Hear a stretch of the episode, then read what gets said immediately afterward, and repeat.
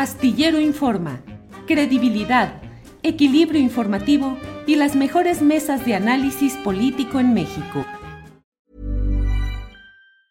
Ever catch yourself eating the same flavorless dinner three days in a row?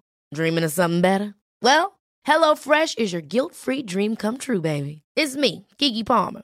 Let's wake up those taste buds with hot, juicy pecan-crusted chicken or garlic butter shrimp scampi. Mm. Hello Fresh. Stop dreaming of all the delicious possibilities and dig in at HelloFresh.com. Let's get this dinner party started. A lot can happen in the next three years. Like a chatbot may be your new best friend. But what won't change? Needing health insurance. United Healthcare Tri Term Medical Plans are available for these changing times Underwritten by Golden Rule Insurance Company, they offer budget-friendly, flexible coverage for people who are in between jobs or missed open enrollment. The plans last nearly three years in some states, with access to a nationwide network of doctors and hospitals. So for whatever tomorrow brings, United Healthcare Tri-Term Medical Plans may be for you. Learn more at uh1.com.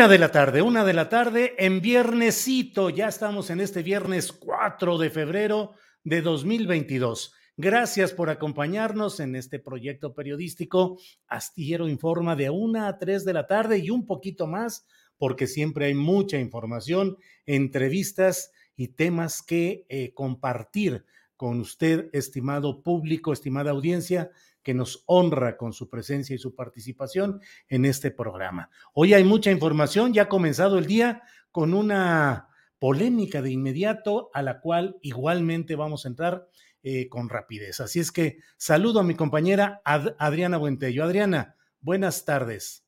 ¿Cómo estás, Julio? Muy buenas tardes. Me da muchísimo gusto saludarte a toda nuestra querida audiencia. Pues sí, una declaración, Julio, muy fuerte hoy en la conferencia mañanera y que ha causado muchísimas reacciones en las redes sociales, Julio. Sí, eh, pues nuevamente el presidente López Obrador ha hecho juicios críticos duros contra la periodista Carmen Aristegui, contra su ejercicio informativo y analítico. Adriana, entiendo que tenemos por ahí el video de esta de las palabras del presidente. Vamos a escucharlo. Este, ya engañaron mucho este Lorenzo Córdoba era comentarista de radio ahí con Carmen Aristegui, que también engañó durante mucho tiempo, mucho tiempo. Luego este, conocí gente que veían en Carmen Aristegui al modelo de comunicación a seguir, la paladina de la libertad pero no, era muy venerada. Pero muchísima gente así, y no, no, no, no. O sea, este, a la hora de las definiciones se fue, o así pensaba siempre, pero simulaba, está a favor del bloque conservador. Todos estos reportajes calumniosos manejados por Carmen Aristegui, la señora esta Denise Merker, Dresser es que, y el señor Aguayo y ese es su equipo, ¿no? Todos en, en, contra. Ah, pues ahí estaba.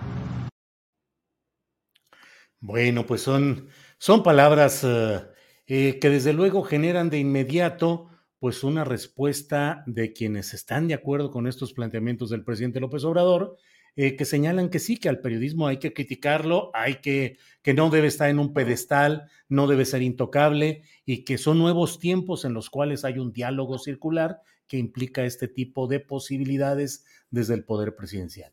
Mi punto de vista, Adriana, a reserva de que tú eh, lo complementes o lo refutes o lo acompañes como tú desees en este ejercicio de libertad periodística que hacemos en Astillero Informa, a mí me parece que el poder presidencial no es el ámbito con recursos públicos y desde una tribuna pública, no es el lugar desde el cual se debe enjuiciar el periodismo en lo general, porque en dado caso ese periodismo tiene la respuesta específica en sus lectores, en su audiencia, en su respetabilidad y credibilidad sociales. El poder público es un poder que tiene la obligación de mantener un umbral de resistencia ante la crítica periodística mayor que el resto de las personas que no se someten voluntariamente al escrutinio público. La voz del presidente de la República es una voz que tiene una gran resonancia en millones de personas. Y a mí me parece que lo que ha hecho durante largo tiempo Carmen Aristegui es un ejercicio periodístico respetable, que hemos defendido en su momento, que ha tenido acompañamiento ciudadano y que ha tenido la valía histórica de confrontar al poder en turno y establecer parámetros de buen periodismo. Lo que hoy se vive y particularmente me parece que todo esto tiene como referencia las circunstancias de los reportajes con una calidad periodística de la cual ya hemos hablado nosotros aquí, pero pues relacionado con los hijos del propio presidente López Obrador. Entonces me parece que se excede el presidente de la República y que con todos los efectos que pueda tener el ejercicio periodístico reciente de Carmen Aristegui, si así se quiere ver, Creo yo que es un ejercicio respetable, necesario, con el equipo de colaboradores que decida, es una decisión propia y específica de la conductora de ese espacio. Por ahí va mi reflexión, Adriana.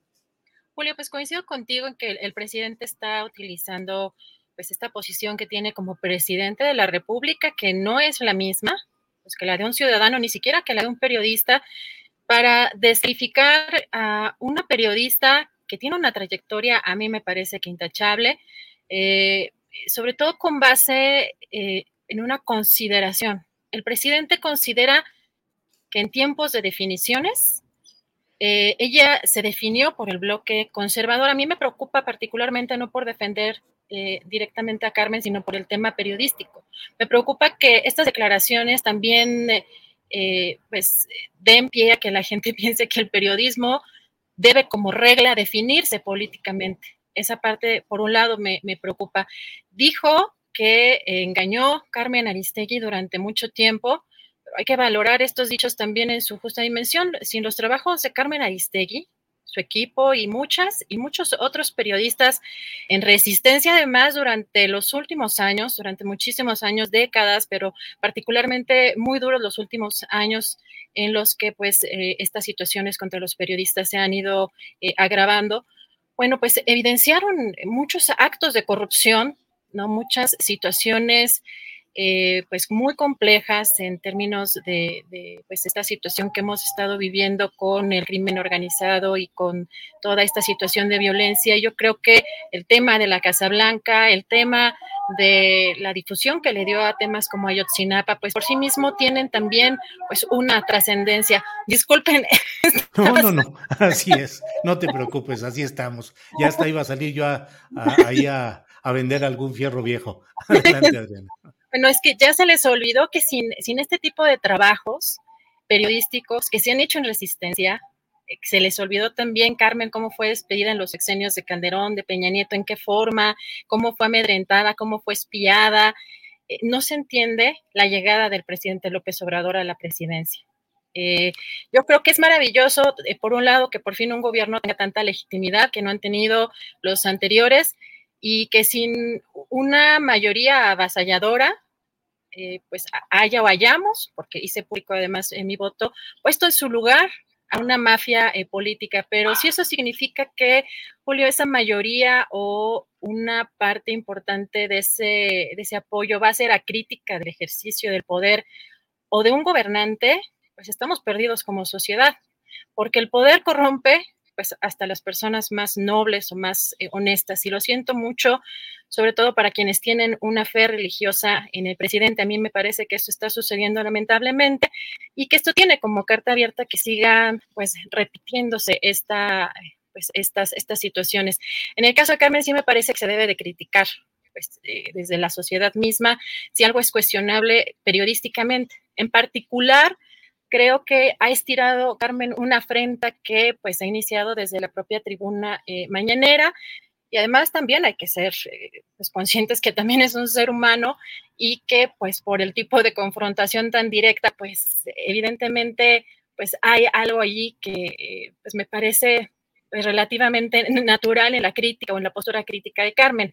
Ahora, creo que justamente la crítica que debemos hacer hacia el ejercicio eh, periodístico, pues no es si es golpeadora o si está contra AMLO.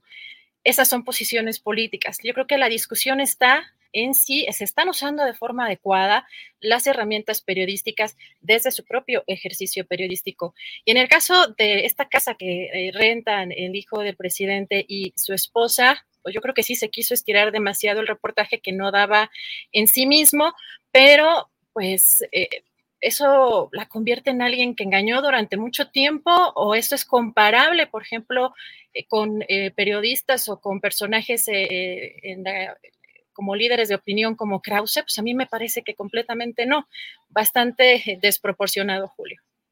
Sí, hay una, hay una postura, me parece, Adriana, en la cual eh, eh, ciertos temas que ha tocado Carmen Aristegui, particularmente lo de aquel reportaje sobre los chocolates Rocío, en el cual nosotros lo analizamos y lo desmenuzamos e incluso aportamos con una pregunta el determinar que había sido una inferencia, no un reportaje con una verdad periodística completa. Recordemos que yo le pregunté a una de las autoras de aquel trabajo si eso era una verdad comprobada o era una inferencia. Ella dijo, es una inferencia. Creo que ahí estuvo parte de ese eh, descuido periodístico en el manejo de un tema delicado. Y ahora, con este tema relacionado con ah, la estancia inmobiliaria de José Ramón López Beltrán en Houston, Texas, junto con su esposa, pues también hemos señalado con toda claridad que nos parece que no se cumplen los requisitos básicos de mostrar o de probar el que ahí haya habido o un acto de corrupción o un acto ilícito. Pero también hemos dicho y sostenido una y otra vez que la evolución patrimonial de las familias en el poder debe ser revisada desde el periodismo. Entonces, puede haber muchos aspectos claroscuros en esta circunstancia, pero creo que colocando a Carmen en el nivel más, em, eh, eh, digamos, eh, discutible de su oficio periodístico, no creo que dé ella para ser colocada en el nicho o en el escaparate junto a los verdaderos eh, casi delincuentes periodísticos que se han vivido durante tanto tiempo en nuestro país. En fin, tendremos chance de ir eh, platicando esto más adelante, Adriana, pero quisimos dejar nuestra postura en este inicio del programa. Muchas gracias, Julia. Tenemos a nuestro primer invitado. Yo regreso en un rato más con el resumen. Órale, Adriana. Muchas gracias. Gracias. Gracias, Adriana Buentello. Y efectivamente vamos a pasar ya en unos segunditos más con eh, nuestro primer invitado, que es Alberto Escorcia, periodista e investigador de redes sociales. En cuanto él esté listo, vamos a empezar a platicar, porque quisimos hablar con él acerca del tema de que Zuckerberg, el, eh, principal accionista de Meta, es decir, de Facebook, perdió 29 mil millones de dólares en un día por el desplome de sus acciones. Está con nosotros Alberto Escorcia, a quien saludo. Alberto, buenas tardes. Buenas tardes, Julio, ¿cómo estás? Aquí. Bien, Alberto, pues aquí con mucho movimiento en las acciones de Meta allá en Estados Unidos y también con mucho movimiento en redes aquí en México. Alberto. Sí, lamentablemente con los ataques a Carmen Aristegui ya es uno de los trending topics globales en el mundo, ¿no? Mencionando a la periodista. Y en el caso de, y el primero en México además, ¿no? Ya hay casi 10 millones de personas han leído lo que está pasando con Carmen y toda mi solidaridad Este, perdón que meta este tema, Julio, pero es que no, es no, no, adelante. intolerable lo que está pasando en México. Cuatro periodistas asesinados en un mes y estos ataques desde el poder, no, no se puede tolerar esto. Y bueno, ya tocando el tema de Facebook, este, ha sido la peor caída. Oye, perdón, ¿me dices que está como trending topic también a nivel mundial este tema? Sí, Carmen Aristegui es uno de los principales trending topics en el mundo y en México es el primero, el, primer este, trending topic en, Twitter, que eso ya habla mucho de la solidaridad que se tiene con la periodista y como decías, no se le puede comparar con los sicarios mediáticos y creo que todos los que acompañamos a Carmen en su momento en la resistencia, eh, y como dice Adriana, no se puede explicar la llegada de López Obrador a la presidencia sin los trabajos de Carmen Aristegui, la verdad, con la Casa Blanca y eso, no es exagerar, creo que se debe, se debe reflexionar y que el presidente se serene tantito, con todo respeto. Sí, sí, sí, sí. Alberto, em, pues este tema de qué pasó, qué pasa con Facebook, qué pasa con Meta y con Zuckerberg. Bueno, lo, que pasó con, Facebook es que presentaron un informe a sus accionistas de cómo van los números, ¿no? Ya, ya ves, este, la gente debe saber que las redes sociales como Twitter y Facebook, desde que cotizan en bolsa, tienen que presentar informes de cómo van creciendo con los usuarios y cuánto dinero generan, y eso depende de que le metan dinero pues, los accionistas y, y, que eso explica muchas veces por qué hay tantos bots en las redes sociales para no perder usuarios, ¿no? Es, este, es una realidad que deben mantener cierto número y por primera vez en su historia, eh, en todos los años que lleva Facebook, bueno, ahora llamado Meta, eh, no tuvo crecimiento de usuarios en el último trimestre, en el último cuatrimestre. Y eso, este, abonado a que no tuvo ingresos, este, como los ha tenido en, años anteriores, tuvo casi 8 mil millones de dólares menos de ingresos que, en otros años en la misma época, y tuvo más gastos que antes por esta inversión que le están haciendo en el metaverso y eso pues provocó, digamos, como que la decepción de los inversionistas, que provocó que cayera más del 26% en el valor ayer, en, ayer y antier en la tarde. Este, antier se dio el anuncio y ayer cayó en la, bolsa 27%. Y es, pues yo creo que siendo totalmente serio y, y, tomando en cuenta lo importante de este acontecimiento, yo creo que es el inicio del final de Facebook. Y creo que esta, este, este final, digamos, financiero, este, es una muestra de cómo ellos ya están anticipando convertirse en meta, ¿no? Convertirse en el metaverso, porque ya este modelo de redes sociales como Twitter, Facebook, pues ya está en su etapa final. Y vemos, es, un momento histórico, este Julio. Facebook que parecía tan poderoso, tan omnipresente, que, que, definía el futuro de muchas empresas y muchos medios que no estaban en Facebook, pues ahora se está enfrentando a lo que ellos mismos presionaban, ¿no? Tener usuarios, tener visitas, tener clics y esta crisis, pues, este, como dijo Zuckerberg, es principalmente a redes como TikTok que les están robando el mercado. Y una parte importante que la, gente debe saber, a que Apple, la empresa de computadoras y teléfonos, eh, lleva ya casi un año implementando controles para que no roben tantos datos al usar esos aparatos. Y eso también afectó los ingresos de publicidad de, Facebook este julio. Eh, pues sí, de verdad, Alberto, que pues es un golpe sorprendente porque me parecería al menos hasta eh, hace dos días, pues que Facebook era una de las plataformas más bollantes, con mayor número de usuarios, iba caminando. Pero, ¿qué sucede? Eh, estamos entrando, Alberto, a una etapa en la cual esa tiktokización de las redes sociales implica eh, la predilección o el privilegio, la preponderancia de lo ligero, del vacilón, de lo sencillito? Sí, tristemente sí, Julio. Este, estamos entrando en una etapa de evasión. Eh, hay especialistas que hablan, no, no es algo que se me ocurra a mí, que esta época tan confusa, tan caótica después de la pandemia, bueno, en esta pandemia que ha sido tan dura, eh, con una crisis económica que empieza a ser global, con la inflación, estamos desde hace un año y medio en una época de evasión global. O sea, la gente está evadiendo la realidad a través de las pantallas antes hacía a través de otras cosas, pero hoy en día lamentablemente las pantallas y estos videos breves, el, tiempo real, las cosas chistosas, la gente bailando, eh, ayudan a que la gente no, no, no esté en una realidad que no puede controlar. El éxito de estas plataformas que nos tienen esclavizados en los teléfonos, pues distraídos casi todo el día, es justamente eh, una necesidad que tiene la gente al no poder con la realidad presente tan caótica, tan violenta, tan dramática, con tanta gente muerta o infectada a su alrededor. Y esta es una explicación, Julio, y también el hecho de que, pues ya hoy en día ya todo el mundo se conecta a través de teléfonos móviles y que el texto está dejando de ser el contenido predilecto, ¿no? ¿Quién lo diría que, que en algún momento nos íbamos a enfrentar a que los videos y los audios pues iban a ser preferidos por la gente y también hay que recordar que la mayoría de los países, la, mayoría del mundo es pobre, este, la gente no sabe leer también, entonces contenidos audiovisuales, contenidos en audio, pues van a ser más exitosos que los de texto, lamentablemente, y esto supone un desafío para los medios de comunicación, para muchos creadores, pero esta es la realidad, Julio, es una realidad muy dramática que ante lo caótico del mundo, la gente está evadiendo masivamente la realidad con estas redes sociales y sobre todo con cosas que no tienen sentido. Y así es, tristemente, Julio. Alberto, suena muy fuerte lo que dijiste, espero eh, repetirlo de manera correcta, eh, pues que estamos en el fin de este ciclo de Facebook y de Twitter. ¿En el fin ya de ese ciclo?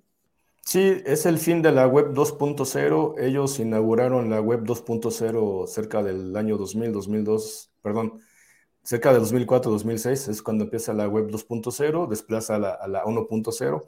La gente ya no se acuerda, pero había una cosa que se llamaba GeoCities, MySpace, que eran los campeones, los, los líderes de esa época. Y los blogs, en su primera oleada de blogs, ahora estamos viviendo una segunda oleada de blogs a través de los newsletters. Y pues como como todo, este, la, web 2.0 está terminando, pero la opción que tienen es evolucionar. O sea, quien, quien, lo está haciendo bastante bien es Twitter, que está creando los espacios con audio, que está privilegiando que podamos enviar videos. Y la verdad es que todas las redes le están copiando a TikTok, ¿no? Están este, como intentando ser este, igual a ellos.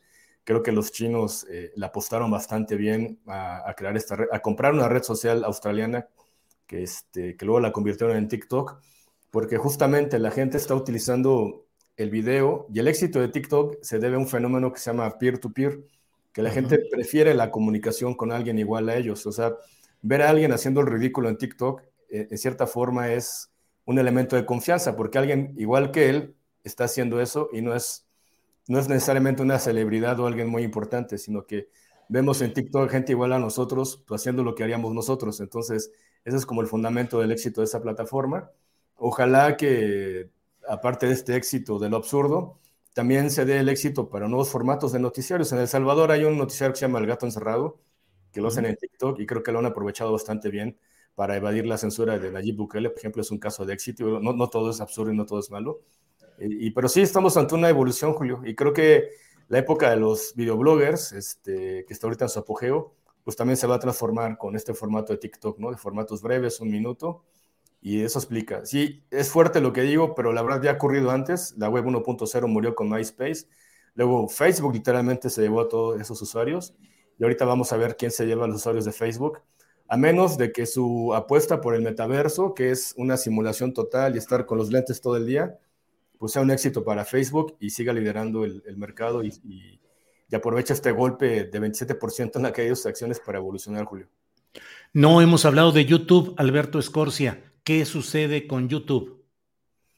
YouTube se está enfrentando después de la era Trump a una crisis en los contenidos porque está dejando que los algoritmos estén decidiendo qué se ve o qué no se ve y no solamente afecta a los ingresos, Julio, sino que está afectando a la información que la gente está recibiendo. Ayer este, estaba leyendo un artículo que se llama Huérfanos, Huérfanos Digitales de una universidad española donde habla que los niños que se educan a través de las pantallas de YouTube, de Facebook, de Twitter, de, TikTok, pues literalmente están siendo educados a través de algoritmos. Y en el caso de, YouTube, el que las decisiones de qué contenido es violento, eh, racista, eh, es decir, que si todo se lo dejamos al algoritmo, pues va a provocar una, una crisis este, en, la audiencia de YouTube que ya se nota en los números y que muchos de esos usuarios están pasando a Twitter y a TikTok por una razón especial, porque eh, Twitter y TikTok no tienen todavía tantos elementos de control, no tienen tantos algoritmos. Eso es lo que hay que decirle también a la gente, que TikTok no tiene todavía tantos controles porque todavía no se lo han solicitado y lo están dejando libre para que no sea a través de pago o a través de, ciertas restricciones que la gente pueda ver.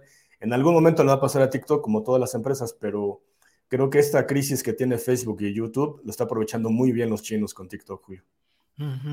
Eh, pues muchas gracias por esta este repaso y esta visión de lo que está sucediendo en el mundo digital, Alberto Escorcia, cierro con una pregunta que confieso que es interesada, porque nosotros aquí traemos siempre la gran bronca de las desmonetizaciones y remonetizaciones y quién sabe cuántos relajos. ¿Qué crees que va a pasar con eh, pues todo ese mundo, no sé qué tan amplio, pero el mundo de los productores de contenido que buscan monetizaciones? ¿Van a seguir el modelo, digamos, frívolo, casi farandulero de TikTok? ¿Hay esperanza para eh, contenidos más profundos, más serios, o eso va casi de salida? Lamentablemente, la mayoría está optando por los contenidos, se están mudando a TikTok, es la verdad, y se están mudando a los modelos de suscripción, como los famosos NTFs, que es crear tu propia criptomoneda, ya lo están haciendo algunos youtubers. Pero creo que la esperanza, Julio, está en este boom de los blogs de nuevo y creo que si los creadores de YouTube crean su blog y crean sus newsletters y sistemas de suscripción, lo pueden hacer. Y otro modelo del que no se habla es que muchos medios, la mayoría de los medios están en crisis y los que no, optaron por crear portales de otras temáticas, como sector inmobiliario, restaurantes, comida, ese tipo de cosas, para poder mantener al de noticias. Esa es la realidad de muchos medios en todo el mundo. Por ejemplo, no sé si lo puede decir, pero Milenio, es este, el Excelsior, el Heraldo, eh, presumen de sus cifras altas en, tráfico, pero cuando te metes, la mayoría de los artículos que son no son periodísticos, son sobre recetas, sobre horóscopos, sobre este, consejos de belleza. ¿Por qué? Porque eso es lo que genera tráfico, lo que genera ingresos. Entonces ya los periódicos ya no informan noticias en su mayoría, sino que la mayoría son cosas de otro sentido para poder financiar la, la cuestión este, noticiosa. Queda apelarle a la solidaridad de, los, de la audiencia, Julio. En, España eso funciona bastante bien. Aquí en México, lamentablemente, la gente le falta valorar, a gente como tú, como muchos creadores, como muchos periodistas. Este, pero yo creo que ese es el camino, Julio. Pero es utópico, la verdad, en nuestro país. Bueno, Alberto, pues entonces pasamos al TikTok y voy a salir aquí bailando y echando cotorreo para tener eh, eh, más eh, eh, monetización y poder seguir adelante. Pues el viernes de cubilete, Julio, que regrese, por favor. El viernes de cubilete. Gracias, Alberto, muy amable y seguimos en contacto a ver cómo sigue todo este asunto de los movimientos, reacomodos eh, y fin de ciclo de algunos de los más populares eh, espacios de difusión en el mundo digital. Alberto, muchas gracias por esta ocasión. Hasta luego, muchas gracias, nos vemos. Hasta luego, gracias. Bueno, pues esto es lo que tenemos. Qué interesante todo lo que está pasando. Facebook y Twitter. Adriana Buentello ya está por ahí también de regreso. Adriana, ya estamos aquí de nuevo. De norte, yo, te decía, al rato así hasta el resumen los veo como si quién sabe qué día de la semana. Sí, no, no, no, no. Y ya yo te voy a dejar porque ahorita voy a empezar a ensayar los pasitos y todo el cotorreo. Ni modo, Adriana, vamos a tener que hacer TikToks ahí saliendo bailando o alguna cosa. Déjame ver qué malabares, qué gracia tengo, porque la verdad creo que no muchas. bueno, Adriana, pues siguen las recomendaciones de fin de semana, así es que te dejo por aquí y regreso para la mesa del más allá y luego volvemos con más información contigo, Adriana. Claro que sí, Julio, muchísimas gracias. Y ya tenemos aquí listísimas las recomendaciones, sobre todo con María Hahnemann, que nos tiene una sorpresa. Vamos a escuchar a María. ¿Cómo estás? Muy buenas tardes, María. Hola Adri Julio, ya en febrero y con algunas cositas canceladas, pero otras no, como la Orquesta Filarmónica de la Ciudad de México bajo la batuta del maestro Jesús Medina para los conciertos presenciales que se realizarán el sábado 5 de febrero a las 6 de la tarde y el domingo 6 a las 12.30 horas, con obras de Mozart, la maestra mexicana Gaby Ortiz y Tchaikovsky. Además, una hora antes de los conciertos se realizará en el lobby de la sala un concierto de música de cámara con la participación de los integrantes de la orquesta, Erika Flores en la flauta, Ángel Medina en la viola y Marco Quiñones en el contrabajo, donde tocarán el concertino de Erwin Schulhoff. Entrada gratuita, todo esto en el Centro Cultural Oliño Lisli. Y si les da cosita salir, también pueden disfrutar de forma remota Musicunam presenta la séptima entrega del siglo Transfrontera, dedicada a Islandia con curaduría de Skullis Berrison. Las transmisiones en línea tendrán lugar los jueves una vez al mes del 10 de febrero al 16 de junio a las 8 pm por YouTube y Facebook de Nana. Y como chisme para los amantes de rock, Red Hot Chili Peppers están a nada de sacar un nuevo material discográfico, pues hoy ya sacan su sencillo llamado Black Summer. Y nuestro invitado de hoy es muy especial, es el maestro José Miramontes, con una larga trayectoria de la música. El director de orquesta en julio del 2000 fundó la Orquesta Sinfónica de San Luis Potosí, que se ha posicionado en el plano nacional e internacional como una de las mejores agrupaciones orquestales sinfónicas mexicanas. Y hoy nos trae una noticia que nos llena de orgullo a todos los mexicanos. Buenas tardes, maestro. Muchas, muchas gracias por este tiempo que nos regala. Al, contrario, maestra María, el gusto es mío y muchísimas gracias por brindar este espacio. Maestro, además de su trayectoria que es impresionante, leímos hace unos días de su participación en Alemania que dirigirá en la gran sala de la Filarmónica de Berlín a la Orquesta Sinfónica de esta capital este 13 de febrero. ¿Cómo se dio esto? Bueno, este es eh, un producto de una invitación de la Asociación Musical Italiana de la Música que allá en alguna ocasión también invitó a la Orquesta Sinfónica de San Luis Potosí a tocar la música en, hace algunos 15 años, 16 tal vez. Y pues eh, la colaboración con esta asociación ha sido de manera continua, intermitente, pero continua en cierto sentido, ya que ha permitido que haya dirigido en varias orquestas europeas y también a su vez invitar artistas italianos a San Luis Potosí, a México. Entonces, eh, ellos consideran que, consideramos con la Orquesta Sinfónica de Berlín que, pues, este, pudiera ser yo un invitado para este programa del 13 de febrero de este año para dirigir en la sala de la Filarmonía de Berlín. Y pues un programa que es básicamente un programa de corte eh, clásico vienés. Tenemos música de Franz Joseph Haydn, Mozart y Beethoven. Es decir, del primer gran impulsor del sinfonismo, que fue Franz, Joseph Haydn, eh, de uno de los desarrolladores del lenguaje vienés, eh, pues mucho más creativos en el ámbito del melodismo y del desarrollo de la facultad musical, como es Wolfgang Amadeus Mozart, y del eh, sinfonista por excelencia y sonatista por excelencia, sobre todo en sus grandes trabajos para piano, para violín, conciertos, etc. Eh, y súper gran eh, compositor en, en, la forma sonata y del ciclo sonata, que es Ludwig van Beethoven.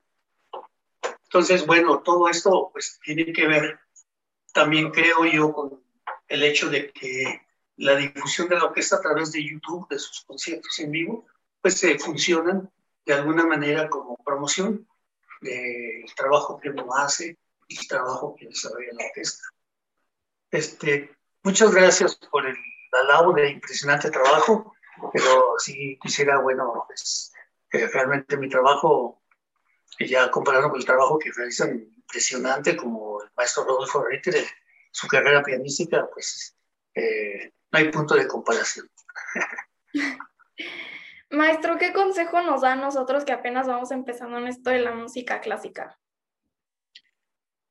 Generalmente empezamos con muchas ilusiones, con muchos deseos de que lleguemos a ser eh, eh, pues este, figuras de la ejecución musical Muchas veces se tiene el amor a la, a la cultura musical como tal, pero otras veces es, digamos, que la cultura del halago hacia la personalidad, la cultura del ensalzamiento del ego, la que genera pues eh, muchos eh, impulsos para tratar de dedicarse a esta cuestión del arte musical o de cualquier actividad que sea culturalmente eh, eh, floreciente y sobre todo que reciba muchos halagos, como es el caso de lo artístico. Entonces, lo primero que debo poner en, cuestión es que como jóvenes el sueño de llegar a ser eso es muy bueno, es, un motor impulsa. Pero si ese sueño está cargado solamente de ilusionismo y no aterriza en lo concreto que es la inversión del tiempo del joven en desarrollar sus cualidades eh, neurofisiológicas, porque aquí hablamos desde lo neurofisiológico hasta eh, la capacidad de inventiva cerebral para poder recrear obras. Es decir, tenemos todo un universo en ese cerebro en el que eh, eh, los imaginarios musicales tienen que ir apareciendo conforme la práctica musical y la cultura musical. La cultura musical, es decir, el conocimiento basado no solamente en la cuestión de tocar un instrumento, sino de su relación con todo lo que es el hecho de la historia de la cultura y de las ciencias y de estudiar física y de estudiar matemática y de, en fin, todo eso lo va entonces a uno enriqueciendo en herramientas para poder resolver problemas. En esta cuestión, por ejemplo, de la dirección, tenemos cuestiones que son importantes de resolver, tanto como el hecho de sentir como directores eh, cuál es el papel que juega cada vector, cada motor, cada radio de trabajo de nuestros brazos. Eh, saber cómo puede molestar el cuerpo a la dirección cuando excedemos los movimientos o a la ejecución de los instrumentistas. Como un pianista, por ejemplo, debe saber que también ciertas posiciones le pueden resultar no beneficiosas para ejecutar ciertos pasajes musicales o cuando un pianista excede en alturas o, o, queda abajo corto en la postura de su muñeca para poder ayudar a sus dedos. En fin, todo esto es parte de, de esa metodología, de, esa, de ese esfuerzo consciente, inteligente, no únicamente ilusionado. Pues un placer, maestro. Muchísimas gracias por su tiempo y su plática. Gracias, María. Gracias a ustedes y saludos a tu público.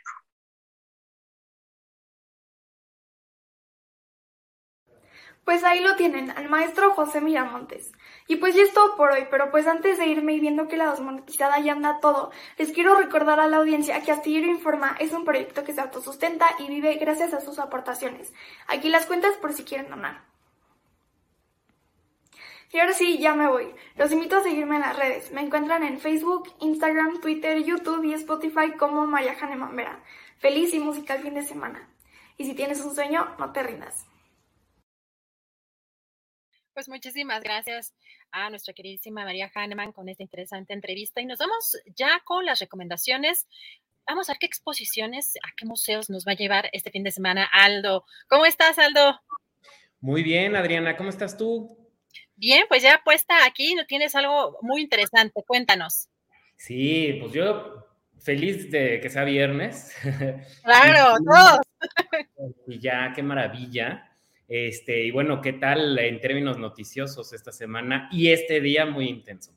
Pero este, bueno, pues eh, comentar que la próxima semana se lleva a cabo en la Ciudad de México la Semana del Arte eh, con la feria eh, que se llama Zona Maco y que pues se lleva a cabo en el centro Banamex, em, allá un poco lejitos, pero bueno, vale la pena que se den una vuelta. Va a ser muy seguro, van a pedir este, pues tu este, esquema de vacunación o, una prueba negativa de COVID. Y bueno, pues la entrada cuesta 200 pesos, pero pues bueno, vale la pena porque se presentan galerías de México y del mundo y es un buen, digamos, termómetro acerca de lo que está pasando en el mercado del arte. Y bueno, em, entonces, durante estas, este, estas semanas, tanto esta como la que viene, está llena de actividades, todas las galerías y algunos museos aprovechan para inaugurar en estos días por la presencia de curadores y de artistas internacionales que vienen a esta feria. Entonces, eh, pues en ese marco, el Museo Jumex em, presenta una, bueno, empezaré por Proyectos Monclova, que es una galería ubicada en Polanco. Proyectos Monclova es una de las galerías más importantes de este país y una de las más importantes de América Latina. Y bueno, pues uno de los eh, artistas que representan es el colectivo Tercer Un Quinto, un colectivo originario de Monterrey, conformado por Rolando Flores y Gabriel Cázares, y que nos presentan una exposición titulada Obra Gris. Em, entonces, eh, Tercero un Quinto es un colectivo que desde la década de los 90 se ha dedicado a reflexionar acerca de la arquitectura y sus repercusiones en términos sociales y políticos, lo que significa un proyecto arquitectónico en términos urbanos, en términos eh, demográficos y, por supuesto, eh, de clases sociales, ¿no? Entonces, en esta expo eh, titulada Obra Gris, nos presentan una serie de esculturas de pequeño formato em, con unos colores eh, de, que son escogidos, que fueron escogidos por los artistas porque son los colores más vendidos y más baratos en, en el mercado de, la pintura vinílica. Entonces, de manera que la periferia de la ciudad, que es algo que a ellos les interesa mucho hablar, esta, la podemos ver pintada de, estos colores, digamos, esta es la paleta que nos encontramos. Y por otro lado, em, eh, Josué Mejía nos presenta en el Museo Jumex esta em, exposición eh, titulada, una exposición fascinante titulada First Scene, primera escena, entre caballos de fuerza y caballos de vapor.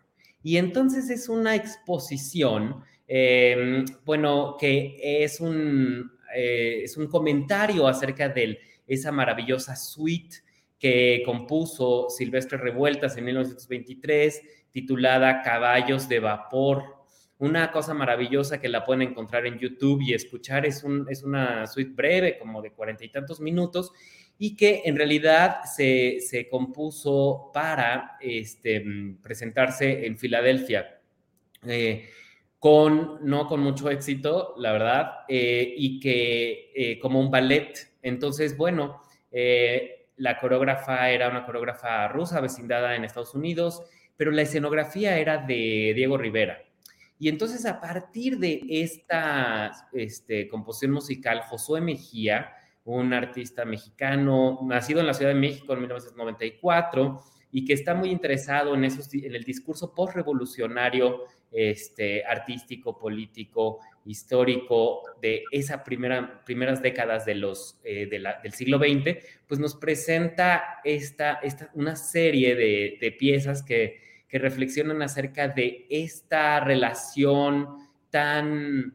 Eh, pues digamos que nos ha condenado, que ha condenado la historia de este país con Estados Unidos, ¿no? O sea, la relación de México y Estados Unidos, que de eso se trataba la suite que compone Silvestre Revueltas.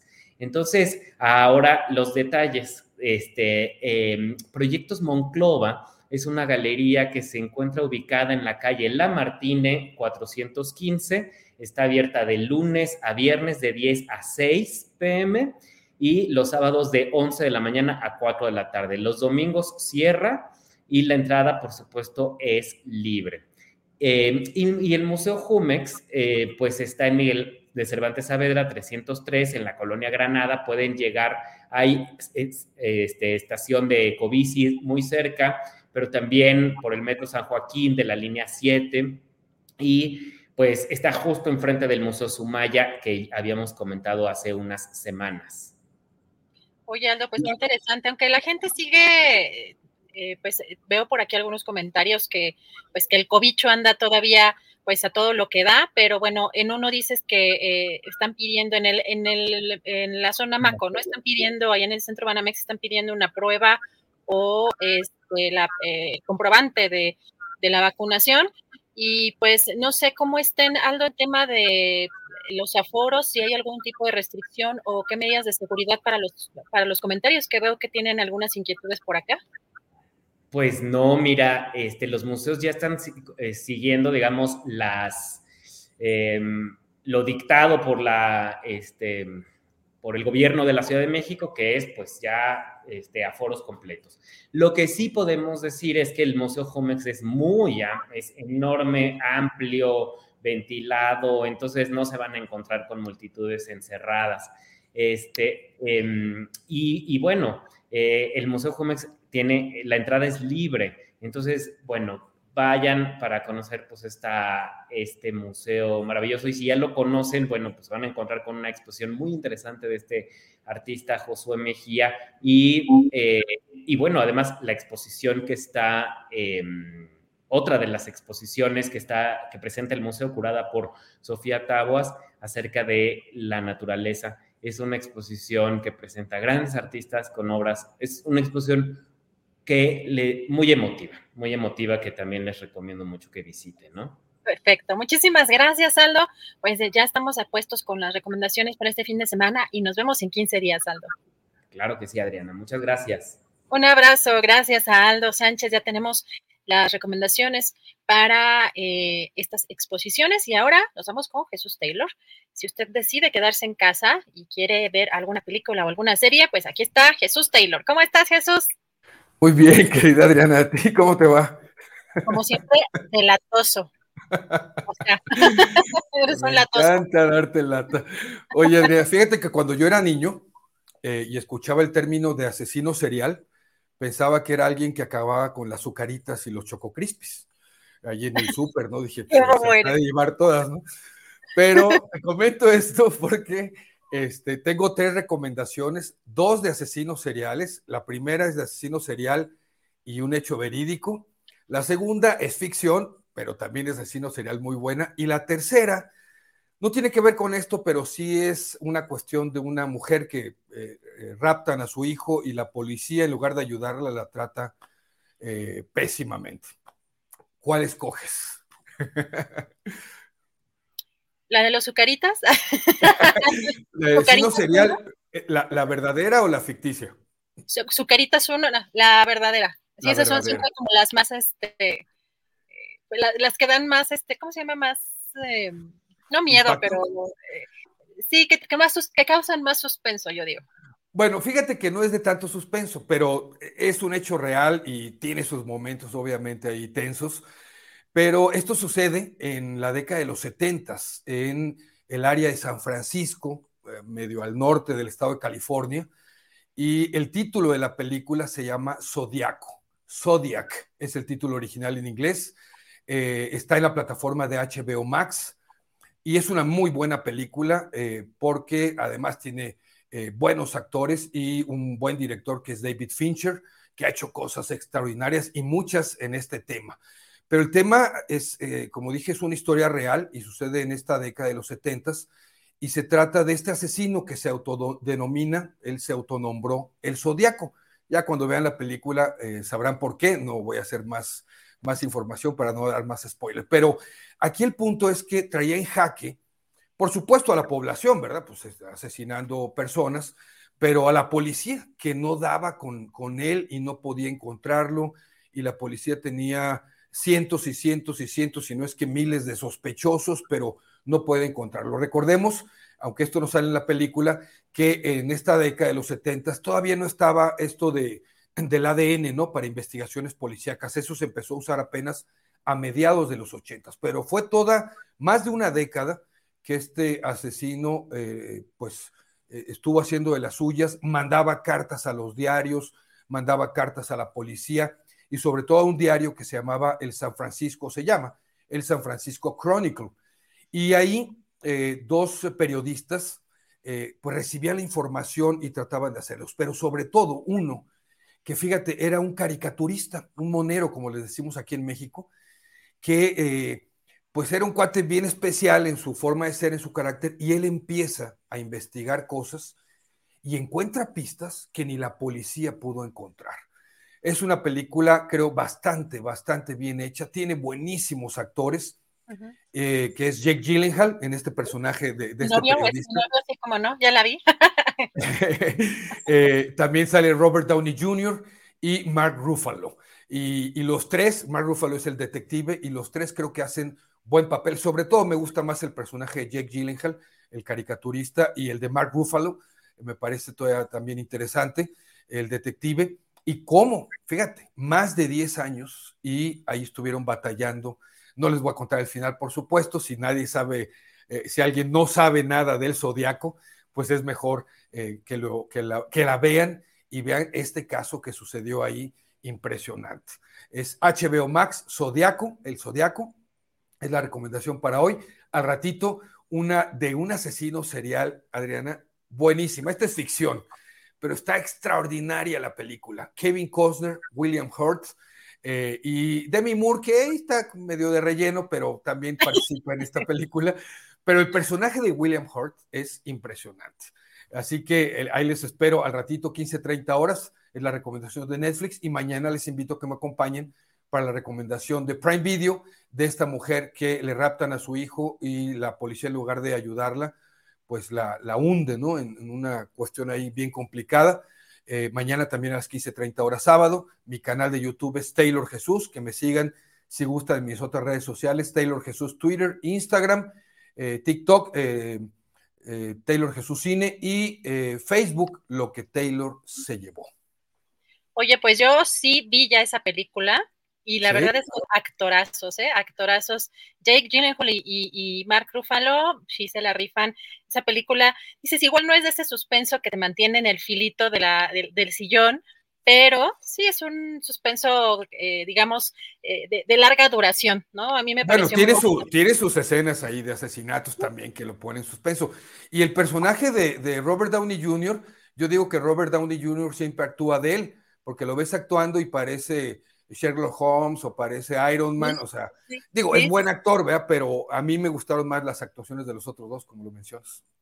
Sí, sí, sí. La verdad es que es muy, muy buena la película, pero como yo ya vi esa, entonces me voy a aplicar para la otra 3.30. A la de Netflix, mira, esa te va a gustar porque tiene, como es ficción, sí le echaron más emoción. Oye, yo, ahora yo, eh, robando un minutito, este, yo, yo voy a hacer una recomendación. Fíjate, vi una, es un documental, creo, en Netflix que se llama El estafador de Tinder o algo así. Ah, ya lo había anunciado. Qué impactante, de verdad, qué impactante. Sí, este, sí está. De hecho, ayer en el programa de Sol también se la estaban, creo que, comentando esa, esa película o ese documental sobre un estafador realmente, pero muy elaborado, que mejor ni les hago el spoiler, pero no es tanto para que eh, se deje de usar estas plataformas porque es una cuestión tan, digamos, única en específico en este caso, que eh, sería muy poco probable que, bueno, yo digo que, nos encontremos con otra no, pero hay que tener cuidado de todos modos. Yo por eso me salí de Tinder. no, en general, pero fíjate que hasta eso, o sea, eh, eh, una persona que puedes conocer en cualquier lado, en una librería, en un café, sigue siendo lo mismo. Acá el tema es, es cómo una persona, o sea, tiene esa mentalidad para hacer una elaboración tan... Eh, maquiavélica. Pues maquiavélica, pero eh, como brillante, yo diría, en cuanto a que muchos años estuvo haciendo esta estafa y, y, y, sobre todo la frialdad. Pero bueno, la verdad es que está interesante. Si quieren, si les late toda esta. Yo ya vi el tráiler, pero la voy a ver, fíjate. está, está, buena, está buena y luego, y luego la platicamos. Pero mi querido Jesús, ya, ya los ando spoileando. Yo soy pésima para dar recomendaciones porque termino contándoles el final y como decía Homero Simpson o algo así, este, en, el, en, el, en, esta, en esta saga de Ay, bueno, ya hasta se me fue el. X. X. pero yo siempre ando spoileando, así que mejor nada más véanla y luego la, y luego la platicamos. Luego la platicamos. Nos vemos un ratito, entonces, ahí en tu canal. Un abrazo. Gracias, hasta luego. Hasta mañana, hasta mañana, hasta el próximo viernes. Ya estamos puestísimos con las recomendaciones también de cine, de series, si ustedes se quieren quedar en casa, pero también si tienen ganas de ir al teatro, vamos a platicar con Javier Nieto para ver qué hay este fin de semana. ¿Cómo estás, Javier? Muy buenas tardes. Hola Adriana, muy buena tarde. A ver si el internet hoy nos, nos favorece. Ay, no me digas que yo también ando aquí como fallón, como que anda ahí medio trabándose, pero te veo, te escucho bien. ¿Tú me escuchas bien? Ah, sí, sí, sí. Finalmente, después de un mes de estar probando prueba y error, creo que por fin latinamos. ¿Cómo Perfecto. Estás? Bien, pues ¿qué nos tienes que hay para este fin de semana? ¿Qué hay de interesante? Pues fíjate, hay una, apuesta bien interesante que se estrenó la semana pasada recién, que se llama El Charco Inútil. Es una obra de David de Sola, un dramaturgo español del que hablamos hace un par de meses eh, de la obra Almacenados, es autor de la obra Almacenados, y eh, ahora nos trae la obra El Charco Inútil, que dirige la coreógrafa, directora de escena y de ópera Ruby Tagle. Esta obra, El Charco Inútil, ganó el premio Lope de Vega 2009 y se presenta actualmente en el Helénico. Eh, ¿De qué trata El Charco Inútil? El Charco Inútil trata sobre un profesor eh, que interpreta Alberto Estrella, que se reúne de manera cotidiana con, con su profesor, con un antiguo catedrático que, que le daba clases este, ah, frente a un lago que está congelado, por eso se llama el charco inútil, eh, porque ellos dicen que un lago congelado, sin patos, se convierte en un charco inútil. Eh, se reúne cotidianamente con su ex profesor para platicar sobre la vida y demás. Eh, este profesor que interpreta a Alberto Estrella tiene un gran, gran trauma, un gran conflicto interior, porque fue golpeado por un adolescente por un alumno suyo de 13 años y, este, y fue un evento que fue grabado y videado este, a nivel nacional, ¿no? Del, del que hicieron este, escarnio y difusión todas las eh, televisoras y radiodifusoras de, de, ese universo.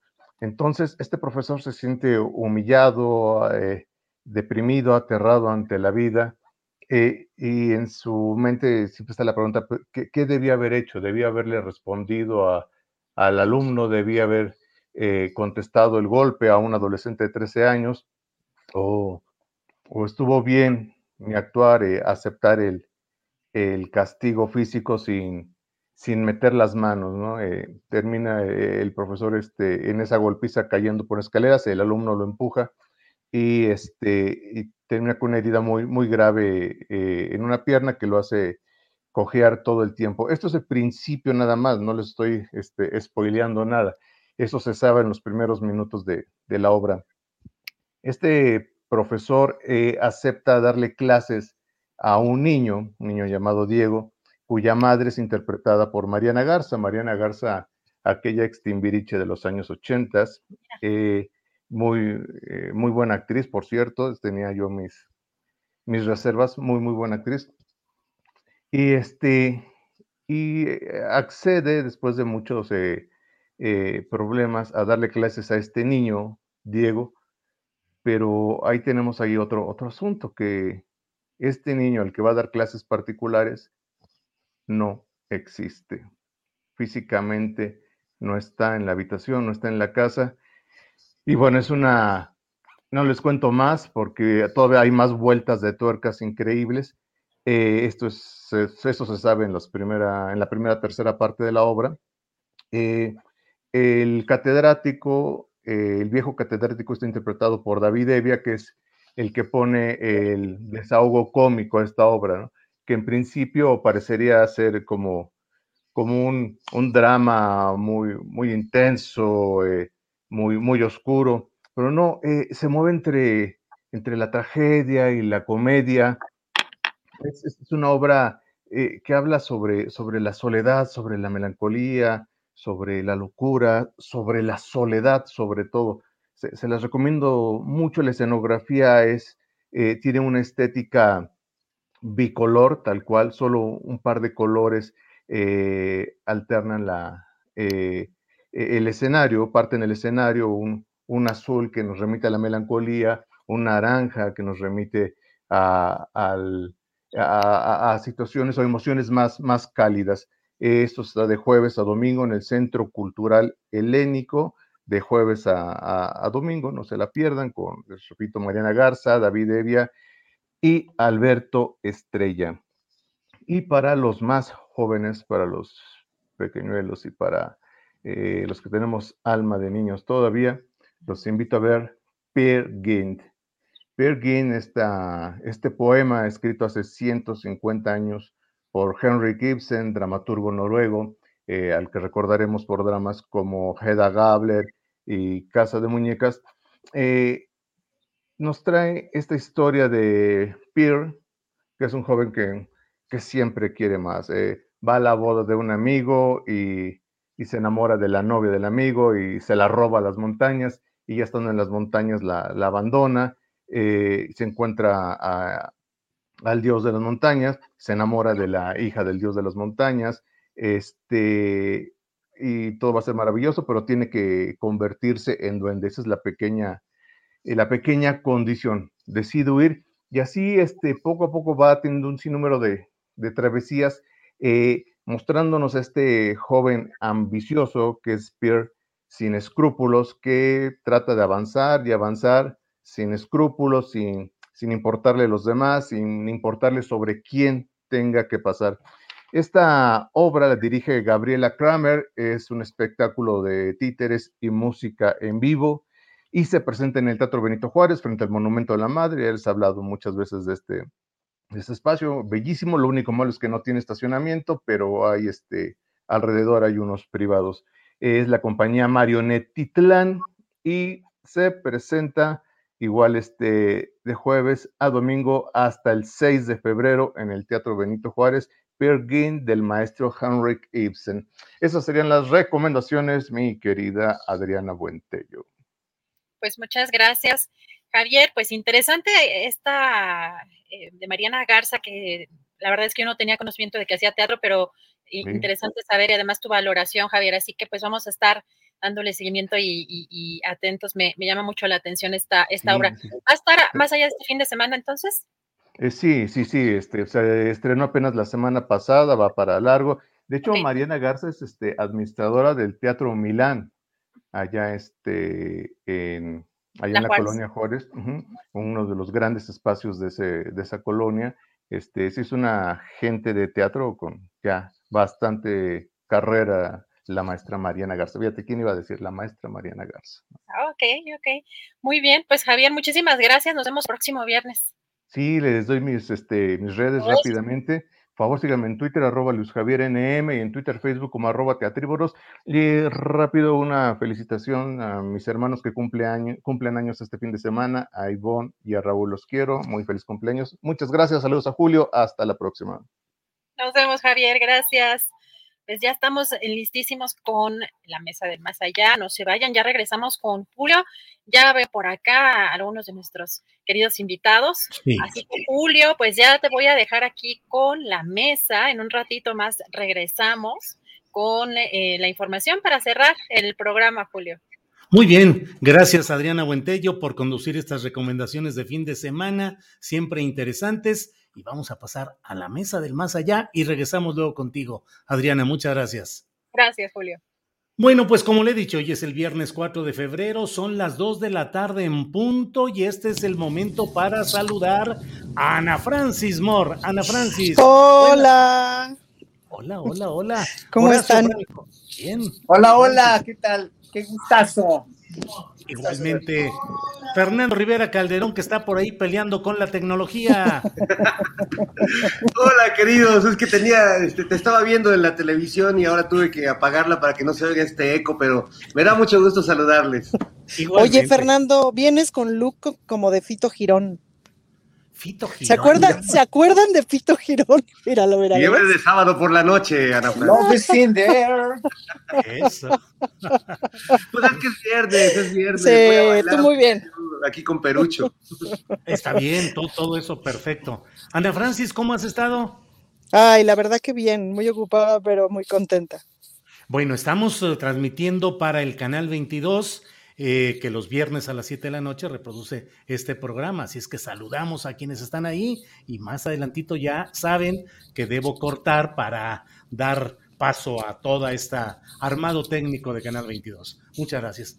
Ana Francis Moore, eh, la verdad es que hoy tú eh, pues me das la oportunidad de, de iniciar con este tema un usuario de Twitter, José Luis Nieto, te dijo que hablen de la Fer Aristegui y de la defensa a ultranza del abusador Salmerón para variarle al elogio semanal a AMLO. Y tú dijiste, se le dará gusto. Nos vemos a las dos de la tarde. Dos de la tarde. ¿Cómo les das gusto, Ana Francis? Mira, fíjate que me ha estado pasando por obvias razones. Yo vengo a dedicarme a opinar y a despotricar de los políticos durante, veintitantos, veintitantos años. Y de repente, claro, soy diputada y algunas cosas opino y otras no. Y soy como bastante más prudente en ciertos temas. Eh, y parecería que en otros temas me quedo callada. Les cuento un poco cuál ha sido el proceso de estos meses. Por un lado, no sé si se acordarán esta vez que Fernando Fernando Rivera Calderón dijo, ya cuando pones un tuit que retuitea a Javier Lozano, es que tenemos un problema, pues, ¿no? O sea, por un lado hay una suerte como de análisis que tengo que hacer todo el tiempo de no aumentarle el caldo gordo a la derecha porque porque son muy manchados, porque se trepan en nuestros temas, porque lo hacen muy mal, porque no les interesan las víctimas, no les interesa la verdad, lo que les interesa es golpear y golpear. Entonces ahí como que nunca es tan claro a qué temas sí te tienes que trepar y a cuáles no. Nunca es tan claro si trepándote al tema lo que haces es como darle... Ana Francis se queda ahí eh, detenido, va en viaje eh, vehicular, en viaje vial a, ver cómo, cómo, cómo avanza todo esto. Pero bueno, mientras se restablece la comunicación. Regresa, Ana Francis, regresa. Regresa, te esperamos, no te Aquí vayas. estoy. Entonces, decía yo que desde que soy diputada, opinar es más difícil, pues, ¿no? No me lo esperaba, pero es así. Entonces, ¿qué opino de lo de Salmerón? Es, fíjate lo que hace como diputada Ana Francis, y ahorita que regrese nos va a decir, pues ya di mi opinión, adiosito, y nos la brincamos. Por razón es difícil, Julio. pues Sí, sí. fíjate cómo empieza ahí todo. Fernando Rivera Calderón, sobre este tema en lo que restablecemos la comunicación con Ana Francis, ¿qué opinas del tema de Carmen Aristegui específicamente, que hoy en la conferencia mañanera de prensa el presidente hizo comentarios críticos duros contra Carmen Aristegui y su ejercicio una periodístico? Fernando, pena por favor. Lo, lo lamento. Ay, Ana. que el Ana, presidente Andrés. se haya manifestado. Escuchando. Andrés, quitemos como- el micrófono de Ana Francis, por Se favor. manifestó. Me parece una Ay, ay, perdón. Sí. Bueno, re- recuperemos un poco mejor la señal de Ana y, y aprovecho para comentarte esto, Julio. Eh, mira, yo lo lamento mucho porque creo que eh, se ha calentado el ambiente en las últimas semanas entre el tema de Salmerón, que se ve que es un tema que le pegó al presidente en, uno de sus afectos, ¿no? De, de uno de los personajes que él respeta y valora y admira. Eh, y, y sí- siento que han sido dos semanas desafortunadas en, el discurso presidencial. No me gustó el manejo de, de- y no solo a mí, creo que no no- no le gustó, creo que ni a Pedro Salmerón, a tal grado que presentó una carta contra la intención del presidente de no moverse del lugar. Y con el caso de Carmen, creo que es, es como una serie de eventos desafortunados que han puesto, que han hecho que se calienten las cosas y que tanto en el caso de Carmen como en el caso de Carlos Loret, ya demasiado incendiario ese tema personal ya y combroso, eh, me parece que ya es una especie de lucha de poder eh, y es una lucha entre, entre personajes eh, grandes y creo que es una lucha que no debió llegar tan lejos, sobre todo en el caso de Carmen Aristegui, que si bien para quienes la vemos, eh, yo he trabajado con ella en muchos años, trabajé en W, tenía, cantaba mis canciones en su noticiero, le tengo cariño y respeto a Carmen y sé que ella es parte, como tú lo eres, Julio, y como lo son muchos periodistas, no con todos los que necesariamente está uno de acuerdo, pero que muchos hemos sido de alguna manera parte de este proceso de transformación social y política de México. Entonces, de repente, desconocer, ya no digas a los amigos, sino a los que hemos caminado juntos y de repente te ha pasado a ti, a Carmen ahora le pasa muy recurrentemente. Ahora, lo que sí noto en el caso de Carmen es que sí hay un enrarecimiento en el tono de, de su noticiero. Yo lo, lo escucho desde hace muchos años y sí creo que ha dejado algunos espacios donde, donde se pierde el rigor periodístico y empieza a darle voz a personajes que hablan de, como diría el insigne Salinas de Gortari, de política ficción. Y le da un espacio importante en su noticiero a la señora que habla de que estamos actualmente en un golpe de Estado o de que eh, hay una violencia mayor que nunca en este país y que la, actitud militar es todavía más atroz que la que fue en el sexenio de Calderón. Es decir, y si, o, o la otra vez escuchaba a Anabel Hernández, a quien también respeto mucho, pero estaba pues hablando de una como, como, ahora la nota es lo supuesto, ¿no? Como que la, el supuesto conflicto de interés, el aparente conflicto de interés. Bueno, pues el, eh, el aparente, la aparente eh, venia del gobierno mexicano con el narcotráfico, que la otra vez estuvo, estuve escuchando a Anabel un largo rato hablando de eso con Carmen, sin que mediara, me pareció mucho, mucha parte del periodista que dice, oye, espérate, este, los aliens todavía no se descubre su existencia o no se comprueba su existencia. Es decir, siento que ha dado paso a un, a un periodismo que yo llamaría periodismo ficción, periodismo, pues como lo que hablabas hace rato, pues entonces para el caso, si vamos a, empezar a especular y a crear notas de la nada, pues entonces mejor yo sí propongo darte los horóscopos, Julio, pues, que, que, vende y nos van a posicionar muy bien en las redes. Este, pero sí lo lamento. Creo que el presidente no debería, no debió personalizar tanto, llegar tan lejos en esto.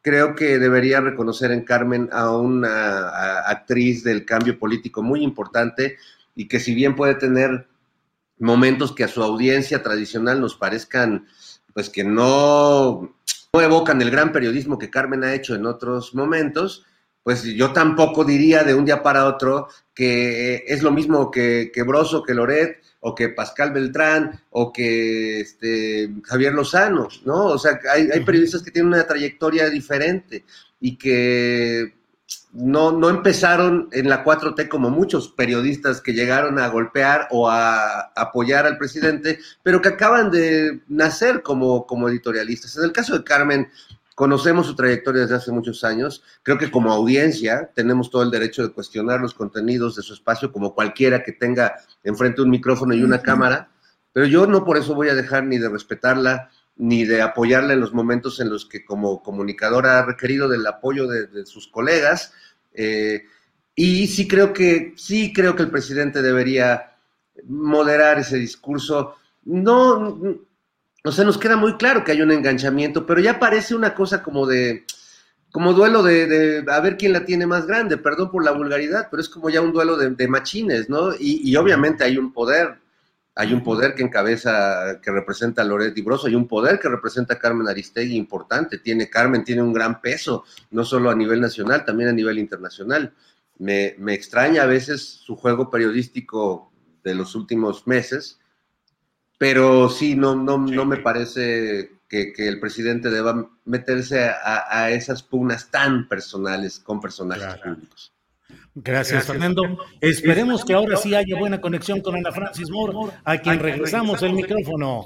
Ana Francis, te quedaste pues en, en, este tema. Hola. ¿Qué opinar sobre Aristegui y las críticas del presidente López Obrador hoy?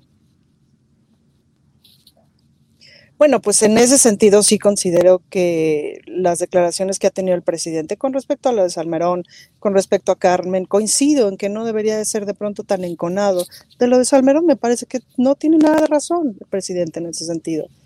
Me hubiera encantado que hubiera denuncias penales contra Salmerón, sobre todo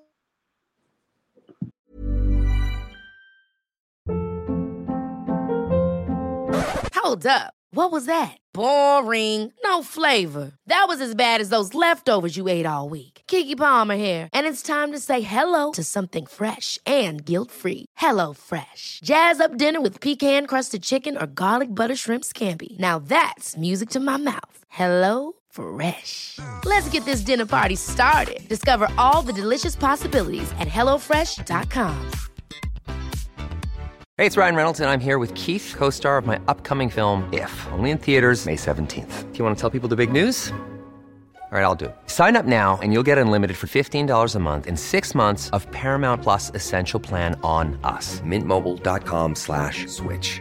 Upfront payment of $45 equivalent to $15 per month. Unlimited over 40 gigabytes per month. Face lower speeds. Videos at 480p. Active Mint customers by 531.24 get six months of Paramount Plus Essential Plan. Auto renews after six months. Offer ends May 31st, 2024. Separate Paramount Plus registration required. Terms and conditions apply if rated PG.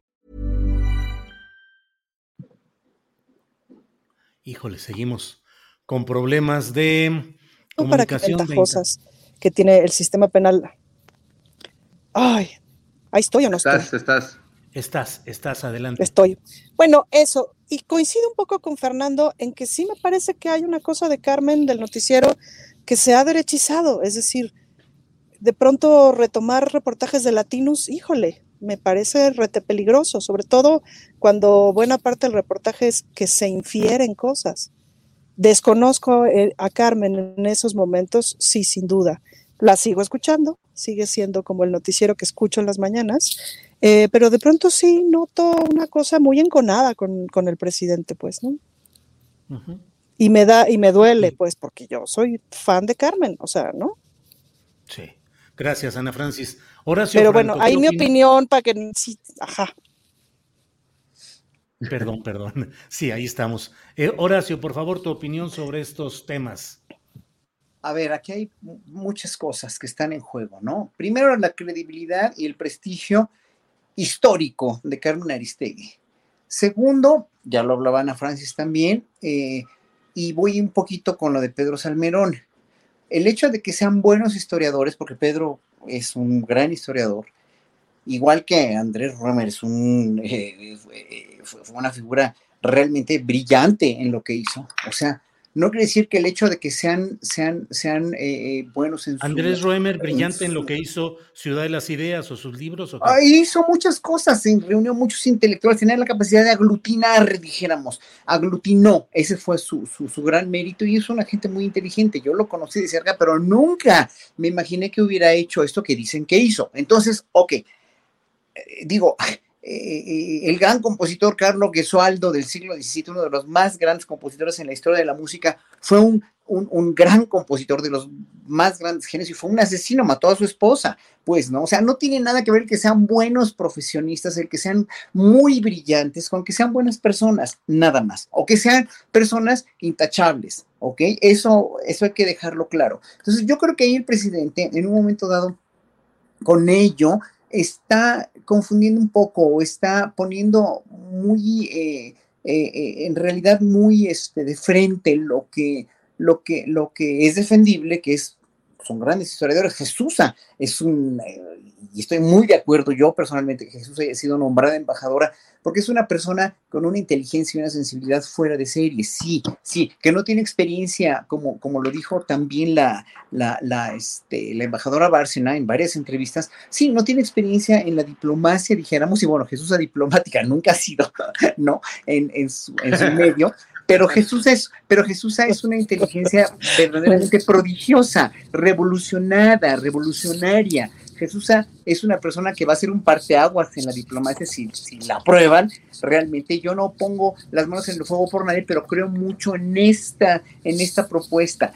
Obviamente, yo defiendo mucho también al personal de carrera de relaciones exteriores, pero no por ser de carrera son buenos, no por ser políticos son malos, no por ser historiadores no son, no son acosadores o, o, que lo demuestren y que lo prueben, pues, ¿no? O sea, evidentemente yo, yo, yo, yo, conozco muy bien a Salmerón, lo conozco en la cuestión de tu trabajo, pero finalmente pues, que le demuestren lo que tienen que demostrarle y punto, nada más, o que presenten las denuncias, que es muy difícil, ya concuerdo con Adriana Buentello, que es para una mujer muy engorroso y muy difícil presentar una denuncia, pero si a mí me hubieran acosado como mujer, yo haría lo posible, no nada más por protestar públicamente, sino por presentar una denuncia, porque eso no se vale ya, o sea, las mujeres tienen que, defenderse así como se defienden este, protestando y a veces agrediendo, que no estoy de acuerdo con eso tampoco, pero si lo hacen tendrán sus razones para hacerlo, yo no lo haría, pero hay como, como Ana Francis lo ha dicho también varias veces, sí, o sea, la vejación histórica de las mujeres ha sido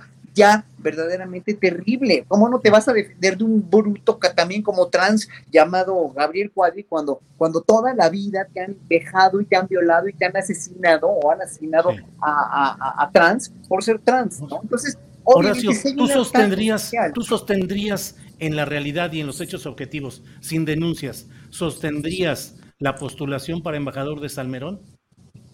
Yo solamente sostendría que si, si es un prospecto para ser embajador y no tiene un historial y no voy a anteponer mis preferencias afectivas y personales y de amigos sobre nadie yo lo pondría, pero yo no soy López Obrador. O sea, él lo tiene que pensar. Él es el presidente y es el que lo pone. O sea, si en un momento dado él confía en, o sea, él confía en, en, y sabe que va a ser un papel muy bueno, obviamente lo pones y, y, y, ya, pero evidentemente Salmerón ahí tuvo mucha más prudencia y tuvo mucho más sentido decir no gracias, ¿no? Porque finalmente no quiso, no quiso entrar en eso. Ahora, yo no defiendo a Salmerón porque finalmente yo no sé la historia personal de Salmerón y tampoco conozco lo que hizo con las mujeres, ¿no? Y tampoco conozco lo que Roemer hizo con las mujeres y todo eso me parece terrible. Entonces, las mujeres que denuncian lo tienen que hacer y lo tienen que denunciar. Aquí no hay buenos ni malos, sino simplemente errores de procedimiento. Un error del presidente que sí, en verdad, para mí eh, eh, es un error es haber dicho que dijo hoy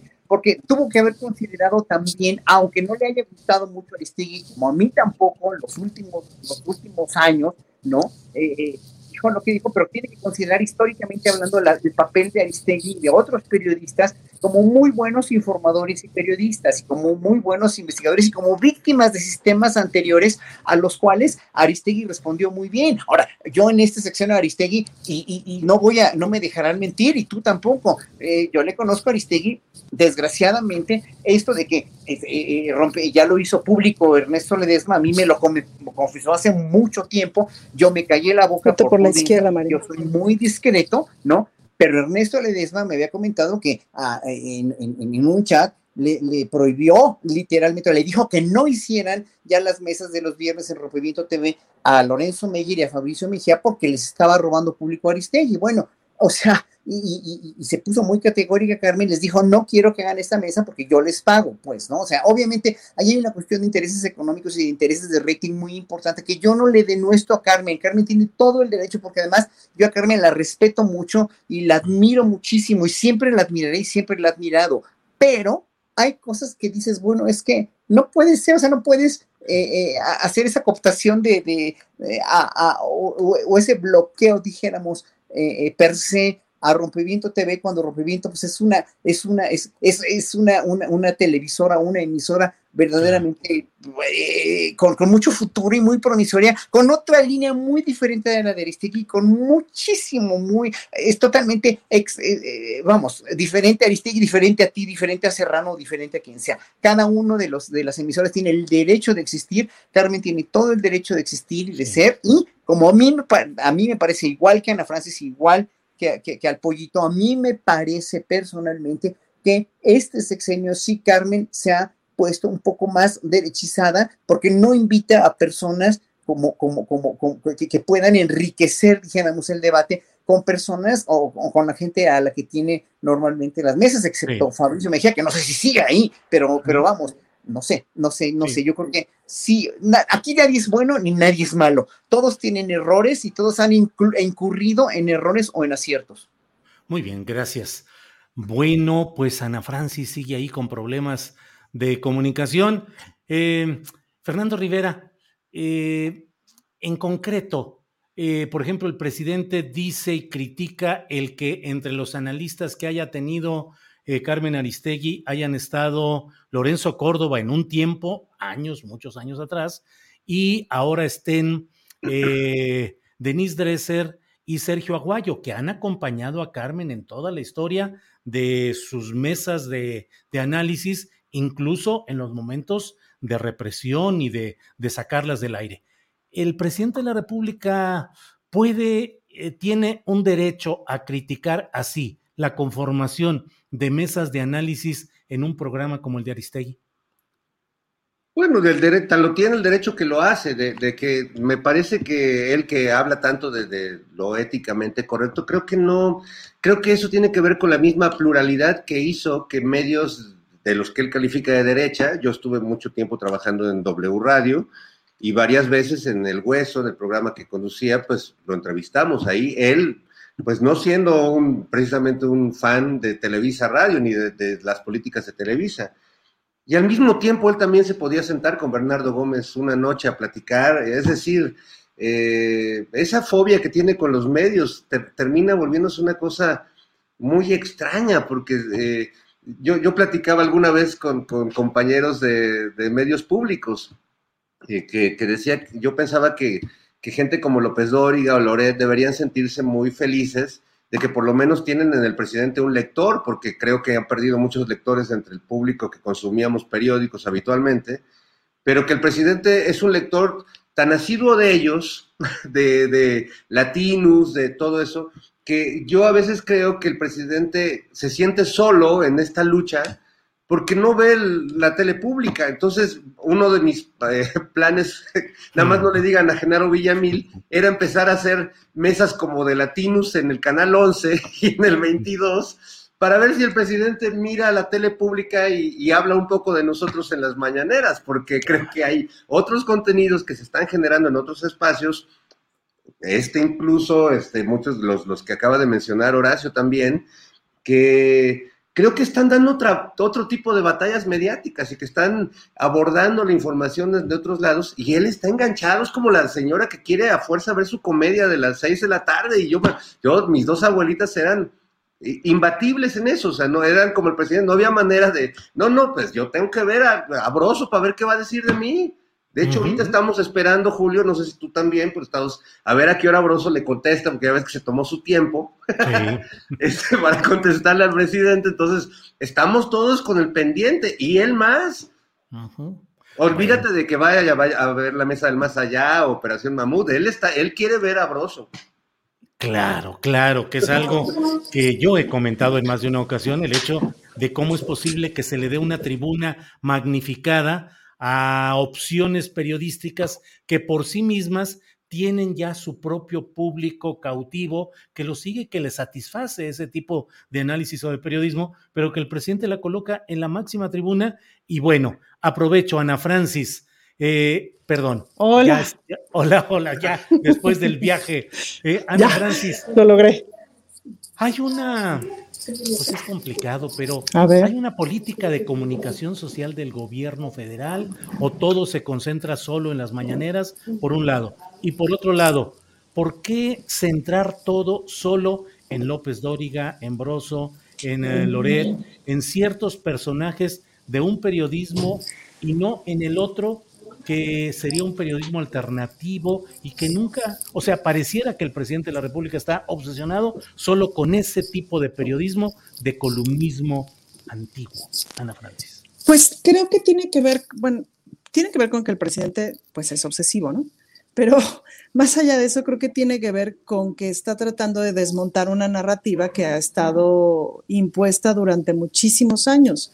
Y y que se ha ido desmontando poco a poco. Justamente estaba haciendo un análisis de comunicación hace, unos, hace unas horas de mm, cuánto contenido ve la gente por internet y cuánto contenido ve la gente por televisión en la Ciudad de México.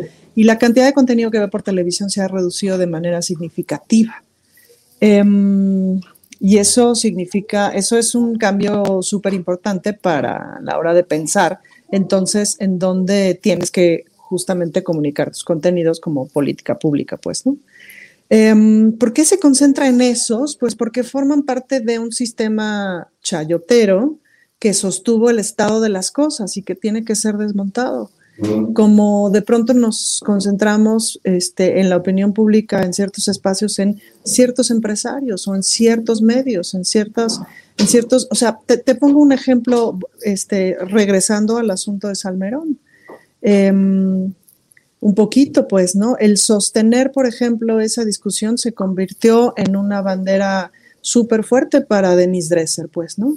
Ahora, ¿a Denise Dresser le importaba tener un pretexto para golpear al presidente o le importaban las víctimas? Yo me quedo con la duda, por ciertas cosas que sé, me quedo con la duda, pues, ¿no? Entonces, em, pues esos personajes me parece que necesitan ser eh, ¿cómo se dice? Ser descubiertos de, dónde vienen sus intereses, de, quién les está pagando por qué cosas, pues, ¿no? Em, y eso tiene que ser descrito, tiene que ser visto, tiene que ser desmontado, para que quien realmente piense que lo que opina, y aunque opine, obviamente, aunque opine absolutamente en contra del presidente, pues que sea porque así le opina, me explico, que salga de su corazón, que salga de su pensamiento, de su reflexión, de su investigación y tal, y no porque es pagado. Entonces, pues hay que desmontar lo pagado, Julio.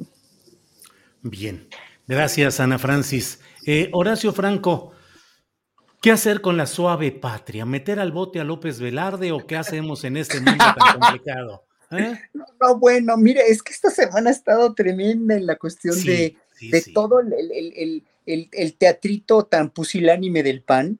¿no? Lo de, lo de López Beltrán, lo de José Ramón López Beltrán, que finalmente, y ese es el meollo del asunto, pues, ¿no? Ya lo decían a Francis ahorita, un poco de refilón, pero este periodista, o sea, e, el hecho de que haya habido de un gran periodista como, ¿cómo se llama el periodista que hizo el, el se me fue el nombre? Raúl Olmos. Raúl Olmos, que ya, ya lo estuve googleando ayer, es un periodista, además ha hecho trabajos y libros, de, eh, ha hecho excelentes investigaciones, ¿no? El hecho de que Raúl Olmos haya sacado una investigación tan, tan, eh, eh, no mal hecha, ¿no? No, él no es mal hecho, al contrario, pero tan incompleta y sin los documentos que tú mismo dijiste la semana pasada cuando acababa de salir la investigación, que aquí estuvimos comentándolo, ¿no? Tú mismo dijiste, o sea, no es una investigación que te presente papeles, que te presente pruebas de que hubo malversación de fondos de la Secretaría X o de Pemex hacia, hacia la compañía tejana donde está trabajando o donde era la esposa, pues, o lo que sea, lo que ustedes quieran y manden eso, como lo hubo en la Casa Blanca, como lo hubo en otras investigaciones mismas que hizo también Raúl Olmos este, antiguamente, anteriormente. Entonces, el, la, sospecha, y lo dijo Ana Francis ahorita, la sospecha es que aquí hay más intereses precisamente por tirarle a un gobierno al que no quieren, ¿de quién? Pues obviamente ahora sí que los, entre comillas, machuchones a los que, a los que quieren tirar a como de lugar el gobierno de López Obrador. Y aquí hay un plan con maña realmente mucho más, más eh, concreto y mezquino del que nosotros pensamos. Es decir, eh, se están quemando, dijéramos, yo, yo siento que Raúl Olmos en un momento está incurriendo en el en, la tentación de que tal vez por mucho dinero o por algo que no sabemos, que no nos podemos, bueno, obviamente lo sabemos, pero eh, el chiste es, develarlo, pues hablar con la, hablarlo con la verdad, pero no lo van a decir jamás, ¿no? Por una gran cantidad de dinero o por un gran condicionamiento de, un poder futuro que le den a este maestro Olmos, pues le sacó esto o hizo lo posible, así como los chocolates, los chocolates Rocío, exactamente es lo mismo, pues, ¿no? Aquí hay más que por convencer, o más por desenmascarar un entramado de corrupción de un gobierno que saben que no lo hay, que saben que no lo van a encontrar, porque no, no, no por ello lo dice López Obrador siempre que puede, no me van a encontrar nada, ni a mí, ¿no? Y, dijo, si le encuentran algo a mi familia, que le encuentren. ¿no? Y entonces, obviamente, pues están dando más y más y más golpes y más patadas de y lo dijo López Obrador hoy mismo también en la, en la mañana. Ya el viernes voy a estar al pendiente a ver de dónde viene el golpe, de dónde viene el petardo, lo dijo literalmente, cómo viene el petardo para ver qué voy a decir, porque finalmente ahorita con la veda electoral van a salir más cosas. El problema es ese, quieren sacar cosas a como de lugar y no tienen fundamento y esto es muy peligroso, es una espada de Damocles para cualquier periodista. Bien, Horacio, gracias. Eh, Fernando Rivera Calderón, ¿a qué otros poetas, músicos, actores, comentaristas o periodistas te gustaría que acompañaran a López Velarde en esta acción judicial propuesta por una panista muy letrada? Hay una larga lista, Julio, de, poetas que han infringido todas las reglas.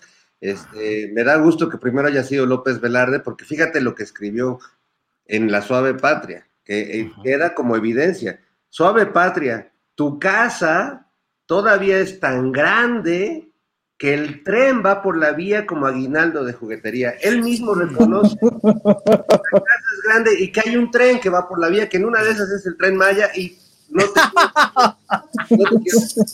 Pero como yo incluiría en la lista a Carlos Pellicer, que no solo fue un poeta que transgredió en muchos sentidos, sino que además fue el formador intelectual del presidente de México, López Obrador. Sin duda estaría también Salvador Novo o Nalgador Sobo, como le decía su familia, por, impulsar estas cosas del demonio que ve a Horacio como, como está, ve toda la gente que ha sido eh, influida, Ana Francis, por favor, o sea, todo, todo, todo mal. Salvador Novo tiene la culpa, Elías Nandino, Jaime Sabines, a mí me ha hecho sufrir mucho ese señor cuando leo sus cortar. Eh, yo creo que al fin el panismo encontró un eje para su política, castigar a los poetas. Ana Francis, yo creo que tú te tienes que cuidar ahí ya entre tus compañeras, porque... Este, Fíjate que sí. No, estaba pensando que Sor Juana valdría la pena también, porque esa señora además escribió mucho. Y pues también está muy identificada, por ejemplo, con Jesús A. Rodríguez. No sé si vieron esta carta de la Alianza de la Familia este, Panameña. Ajá, este, que además fue muy bonito este comunicado, llegó a uno de mis chats de, de, de, ¿no? En donde luego discuto y entonces decía, la alianza de la familia panameña, y Lili Telles y Felipe Calderón opinan que está muy mal que Jesús vaya para allá. Yo dije, no, bueno, ya si lo opinan esos tres actores políticos, es que hay que tomárselo en serio, pues. Bueno, y recordemos que hay muchas, eh, que hay eh, casos de mujeres intelectuales, escritoras mexicanas que han tenido papeles dignos, pienso en Rosario Castellanos, que de hecho murió justo en una encomienda mm. así por una tontería, pero bueno, finalmente yo creo que Jesús, más allá de lo que diga el clasismo opinólogo mexicano, que dicen que va a llegar vestida de, este, y lo que sea, eh, yo creo que sería una gran representante. Eh, lástima que llegue también esta, de como no va, va el que yo quiero, pues va Jesús, ¿no? Pero creo que Jesús tiene muchas más credenciales sin tener esa experiencia diplomática y como bien dice Horacio, es la menos diplomática del mundo, pero vaya que es una gran representante de nuestra cultura que domina la historia nacional y que además pues pasando por el filtro del cabaret, pues ya ves cómo las deja el cabaret de estas personas. Muy bien. Ana Francis, ¿qué momentos estamos viviendo? Como de no solo tolvaneras, sino tempestades, huracanes, mucha confusión, mucho reacomodo, y eso genera pues eh, reflexiones, pero también incertidumbres. ¿Qué momento político crees que es el que estamos viviendo, empezando el mes de febrero de 2022, cuando apenas debería de estar todo concentrado en la marcha gubernamental, en muchos problemas eh, que hay en lo económico, en lo político, en lo social, y sin embargo, eh, la agudización de los criterios, la confrontación va aceleradísima. Pues pienso que es una combinación de cosas, es decir, por un lado, todavía transitando, cohabitando con esta cosa pandémica, en la que estamos, en la que hay que seguir estando ahí, pues es decir, en que, en, en, el que estamos entre que nos contagiamos y no nos contagiamos, entre que nos vacunamos, es decir, ya es parte de nuestra vida y la vida empieza a ocurrir de forma más o menos normal, pero ya no es como era, es una vida como súper distinta, en donde la distancia, el trabajo a distancia, muchas cosas a distancia, eh, ya son parte de la vida cotidiana y parte de la vida común, y donde eh, las economías pues están débiles, pues las economías de todo el mundo están débiles. Y una cosa pandémica que ocurrió es que desveló que este sistema funciona para que cuando hay más crisis, los ricos se hagan más ricos y los pobres se hagan más pobres. Pues, ¿no? Ridículo que, que las personas más ricas en estos dos años de pandemia hayan duplicado sus ganancias es así como, es, es, como justamente como funciona el juego del turista, pues, ¿no? Tú empiezas a, a, juntar propiedades y si tienes más propiedades que los demás, eso, solo, eso solamente va a devenir en que vas a ganar y les vas a partir los hocico a todos y vas a hacer daño al tablero, pues, ¿no? Entonces, así es como funciona este sistema que no, que, pues está viento en popa, el sistema neoliberal, el sistema capitalista mundial. Y luego, por otro lado, pues una, hay una etapa electoral que viene de los estados de la República que van a elegir gobernadores, está el asunto de la ratificación de mandato, que es una oportunidad súper importante para establecer una herramienta en la que los ciudadanos podamos por fin este, en un determinado punto de un sexenio decir si quiero que siga o no quiero que siga, que yo lloro de imaginar cómo hubiera sido poder tener esa herramienta con Calderón o tener esa herramienta con Paña Nieto y lo bien que nos hubiera hecho tenerla. Y la politización que hay alrededor, es decir, no hay que, no hay que eh, obviar el asunto de que, de que también va a servir para ratificar a un presidente que ya es muy popular y para ratificar su popularidad, pues, ¿no? Y ese no es un asunto menor, pero es una gran herramienta que debe de instalarse. Y por otro lado, eh, pues una suerte de alianza opositora como rara, como que se juntan pero no se juntan, se entienden pero no se entienden. Eh, le apuestan a un cierto proyecto de más que de unidad, como de triunfo electoral, punto, pero no hay una agenda común, no hay un proyecto político común, eh, hay una especie como de sobrevivencia y de resiliencia y movimiento ciudadano con palazuelos, ¿no? Ya, hizo, su lista negra, ¿eh? Sí, sí, sí, abocada, Ana Francis. ¿A poco? A los que se anden burlando de él, ya sabrán cómo les va cuando llegue al poder haciendo las pues, cosas. Entonces, Cecilia Sotres no va a poder visitar este Quintana Roo porque ya hizo a payasuelos en, en- ya no en le Operación Mamut. ya no le podemos decir payasuelos, entonces, Julio. No, no, no, claro que no, con todo respeto. Imagínate, capaz que cuando llegue al poder aplica sanciones enérgicas. Cuello. Cuello. Cállate Sí. tus ojos, Julio. Sí, Palos- sí, Palosuelos, le vamos a decir, palosuelos. Palosuelos. Sí, a los suelos es para donde va a ir. Horacio Franco, ¿cómo ves la situación actual?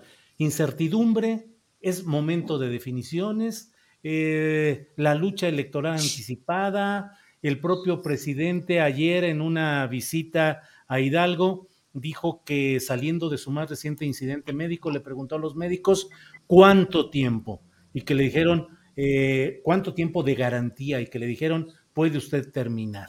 ¿Está en riesgo el proceso de la 4T por cuestiones físicas eventuales del propio presidente o por tanto barullo y confrontación política en la que estamos entrando?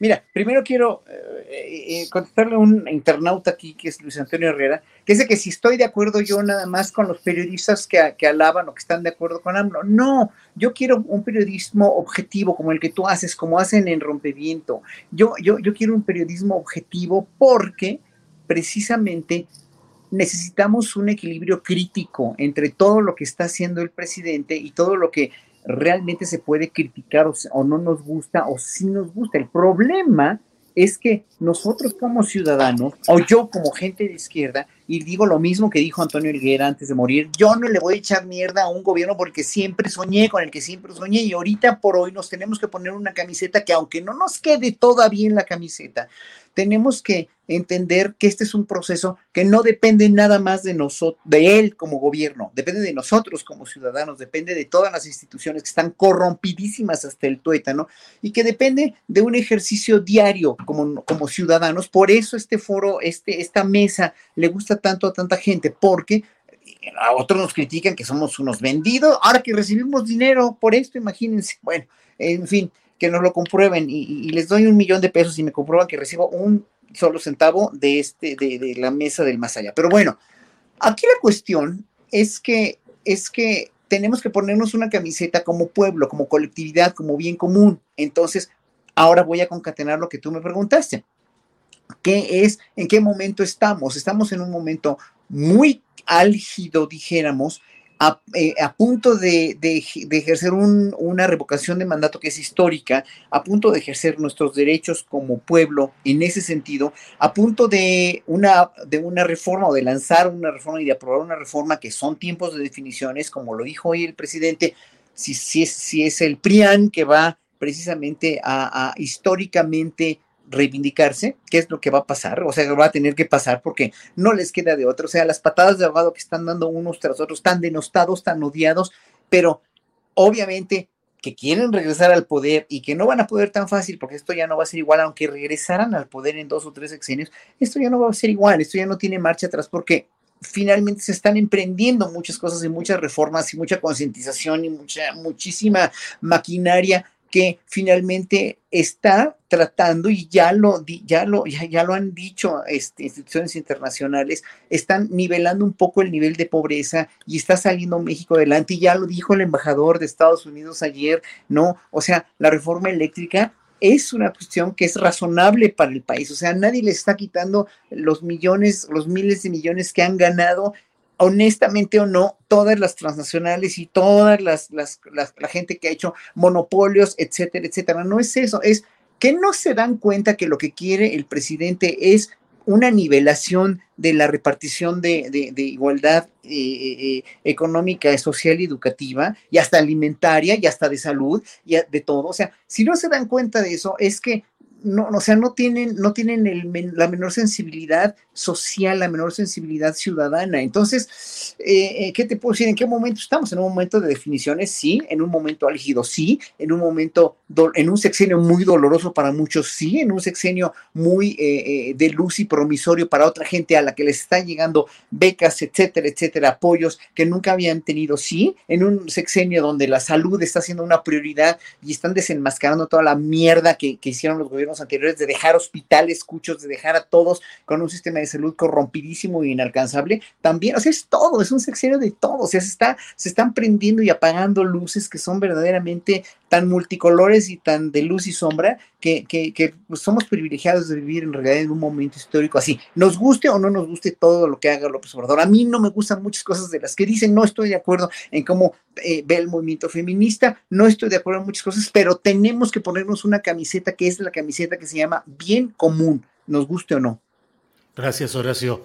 Fernando Rivera, está en riesgo, o sea, realmente hay una posibilidad, la ves tú, en lo social, en lo ideológico, en la lucha cultural, en los posicionamientos políticos, de que haya un regreso de ese pasado reciente y que en 2024 la 4T, así llamada, no tenga continuidad.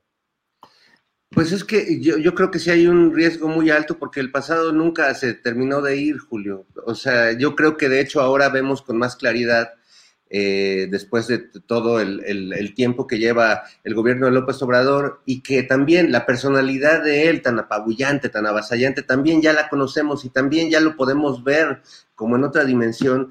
Yo creo que en este momento se ve muy claro eh, la diferencia abismal que ahí entre lo que se quiere cambiar en este país y lo que no quiere cambiar en este país. La terrible, tremenda y poderosa resistencia que hay porque las cosas sigan como estaban o vuelvan a estar. Ya lo dijo Palazuelos, él no quiere gobernar, él llega a hacer un ajuste de cuentas y es que lo que quieren eh, los que gobernaban antes este país, sean panistas o priistas, no es eh, gobernar mejor este país, es volver por lo que les pertenece a ellos por, por herencia, por, por, por sangre, por, porque son bonitos y son priistas y son panistas.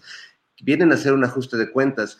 A mí me parece que el ejemplo de la elección en el sindicato petrolero es el ejemplo más contundente y terrible de lo que estoy diciendo, porque pueden hacer la elección más democrática y modernizarse y poder votar desde el teléfono celular y tener a una secretaria que por primera vez no es estos personajes que vienen del chavismo más eh, ostracista y recalcitrante. Bueno, pues con todo y eso, gana la, la, la, copia al carbón de Romero de Champs, ¿no? su, testaferro, su, su, más fiel escudero durante tantos años, aunque él diga que, que hace tiempo se tuvieron un distanciamiento. Entonces, imagínate, o sea, qué, qué bonito es poder votar en libertad y democráticamente por quien hace unos años votábamos a huevo. Es, es absurdo. Yo creo que ese es el ejemplo, uno de muchos, de la enorme resistencia que haya que este país cambie. Entonces el riesgo, pues el riesgo seguirá, ¿no? Más allá del liderazgo del presidente, este riesgo existe, es latente y, bueno, el presidente nos da la, sensación de que no pasa nada, de que vamos bien, pero vamos bien, pero los, los, los buitres, los, los, las hienas, todos estos personajes que, que Ana Francis ahora se, se, lleva muy de cerca con ellos y me da miedo. Me lo soplo cotidianamente, me lo soplo. Están acechando. Pero, pero mira, Fer, por ejemplo, lo que pasó ayer con el sindicato de los, autom de los automotoras ahí en, en Guanajuato, en Aguascalientes, Guanajuato, no me acuerdo qué fue. Silao, es, Silao, un, es un gran aliciente, o sea, la gente está reaccionando, pese a que en, las, en, en, en, en Pemex hay un gran anquilosamiento todavía y una gran cerrazón por el cambio, porque seguramente los empleados de Pemex, todos, no todos, pero muchos de ellos están en el, en el, en el, en el querer seguir con la corrupción que está anquilosada en toda la ciudad mexicana, pero mira, los de Guanajuato, los de Silao, y hay muchos, se vislumbran muchas cosas, o sea, no hay que ser tan pesimista como Luis Antonio Herrera, que aquí me sigue diciendo, entonces, que ya no hay marcha atrás con resultados tan mediocres. Los, la, la mediocridad va a seguir existiendo hasta que precisamente toda la gente vea el bien común, y, eso va a tardar, porque no es una cuestión nada más de una cuarta transformación en, en, el gobierno, es una cuarta transformación en la educación y en todo. Gracias, Horacio. Ana Francis, como diputada que eres ahora por Morena en el Congreso de la Ciudad de México, los posicionamientos y las fuerzas políticas que tú ves, ¿realmente la oposición está moralmente derrotada y es inviable su triunfo electoral en 2024? ¿O tú crees que ahí están todavía instalados, fuertes y con capacidad de una reacción esos grupos y esos intereses aparentemente desplazados? Pero no sé si tú consideres que realmente han sido eh, impactados en su eje, en su fuerza real y estén ya desahuciados electoralmente. No, desahuciados electoralmente yo creo que no, y mal haríamos en creer que están desahuciados electoralmente. Y también es cierto que veo varias oposiciones y dentro de las distintas oposiciones, sin duda, veo varias personalidades y varias inteligencias. Dentro de cada uno de los grupos parlamentarios, y te puedo decir que hay gente que respeto y que respeto mucho. Hay, este, dentro del PRI, ahí hay como diversidad de opiniones y hay diversidad de personas y hay varias que respeto mucho y que plantean cosas que tienen sentido y tal. Lo mismo pienso dentro del grupo parlamentario del PRD. Eh, de Movimiento Ciudadano es muy raro, ¿no? Porque no, no, pues es raro, o sea, sí es raro, salvo Patricia Mercado, Tania Tagle, creo que sigue ahí. Marta, este, Marta Tagle, todavía sigue ahí, pues más o menos la respeto, pero hay ojón. Este, no, es raro. El PAN, desde mi punto de vista, no tiene salvación en términos ideológicos, es decir, eh, cada semana, al mismo tiempo que en el Congreso Federal, hacen una representación bastante mala, sacan los mismos letreritos que en el Congreso Federal y entonces plantean un algo, ¿no? Que generalmente está basado en mentiras. Ya de plano el martes pasado me puse a cantar mentiras, tú legislas todo a base de mentiras, porque no hay nada que debatir, porque es absurdo debatir algo que es idiota, ¿me explico? Entonces, pues si no canto me aburro. Em, y esa es como una estrategia de marketing que tienen, pues, ¿no? Y en el análisis justamente del marketing, porque no hay agenda política, lo que tienen es la necesidad de ganar el poder en el 2024, no una agenda política. Entonces, como no hay agenda política, si yo te preguntara cuál es la agenda de distintos diputados del PAN, sería muy difícil que me lo dijeras. No brillan por su agenda, porque no brillan por cómo piensan. Eh, su única agenda es golpear al presidente. Además, eso, pasan cosas como de, del presidente que es así de, pero estamos en la Ciudad de México, brother. Pero bueno, detalles. Entonces, no, o sea, derrotados moralmente puede ser que sí, pero tienen mucho dinero y tienen mucho marketing.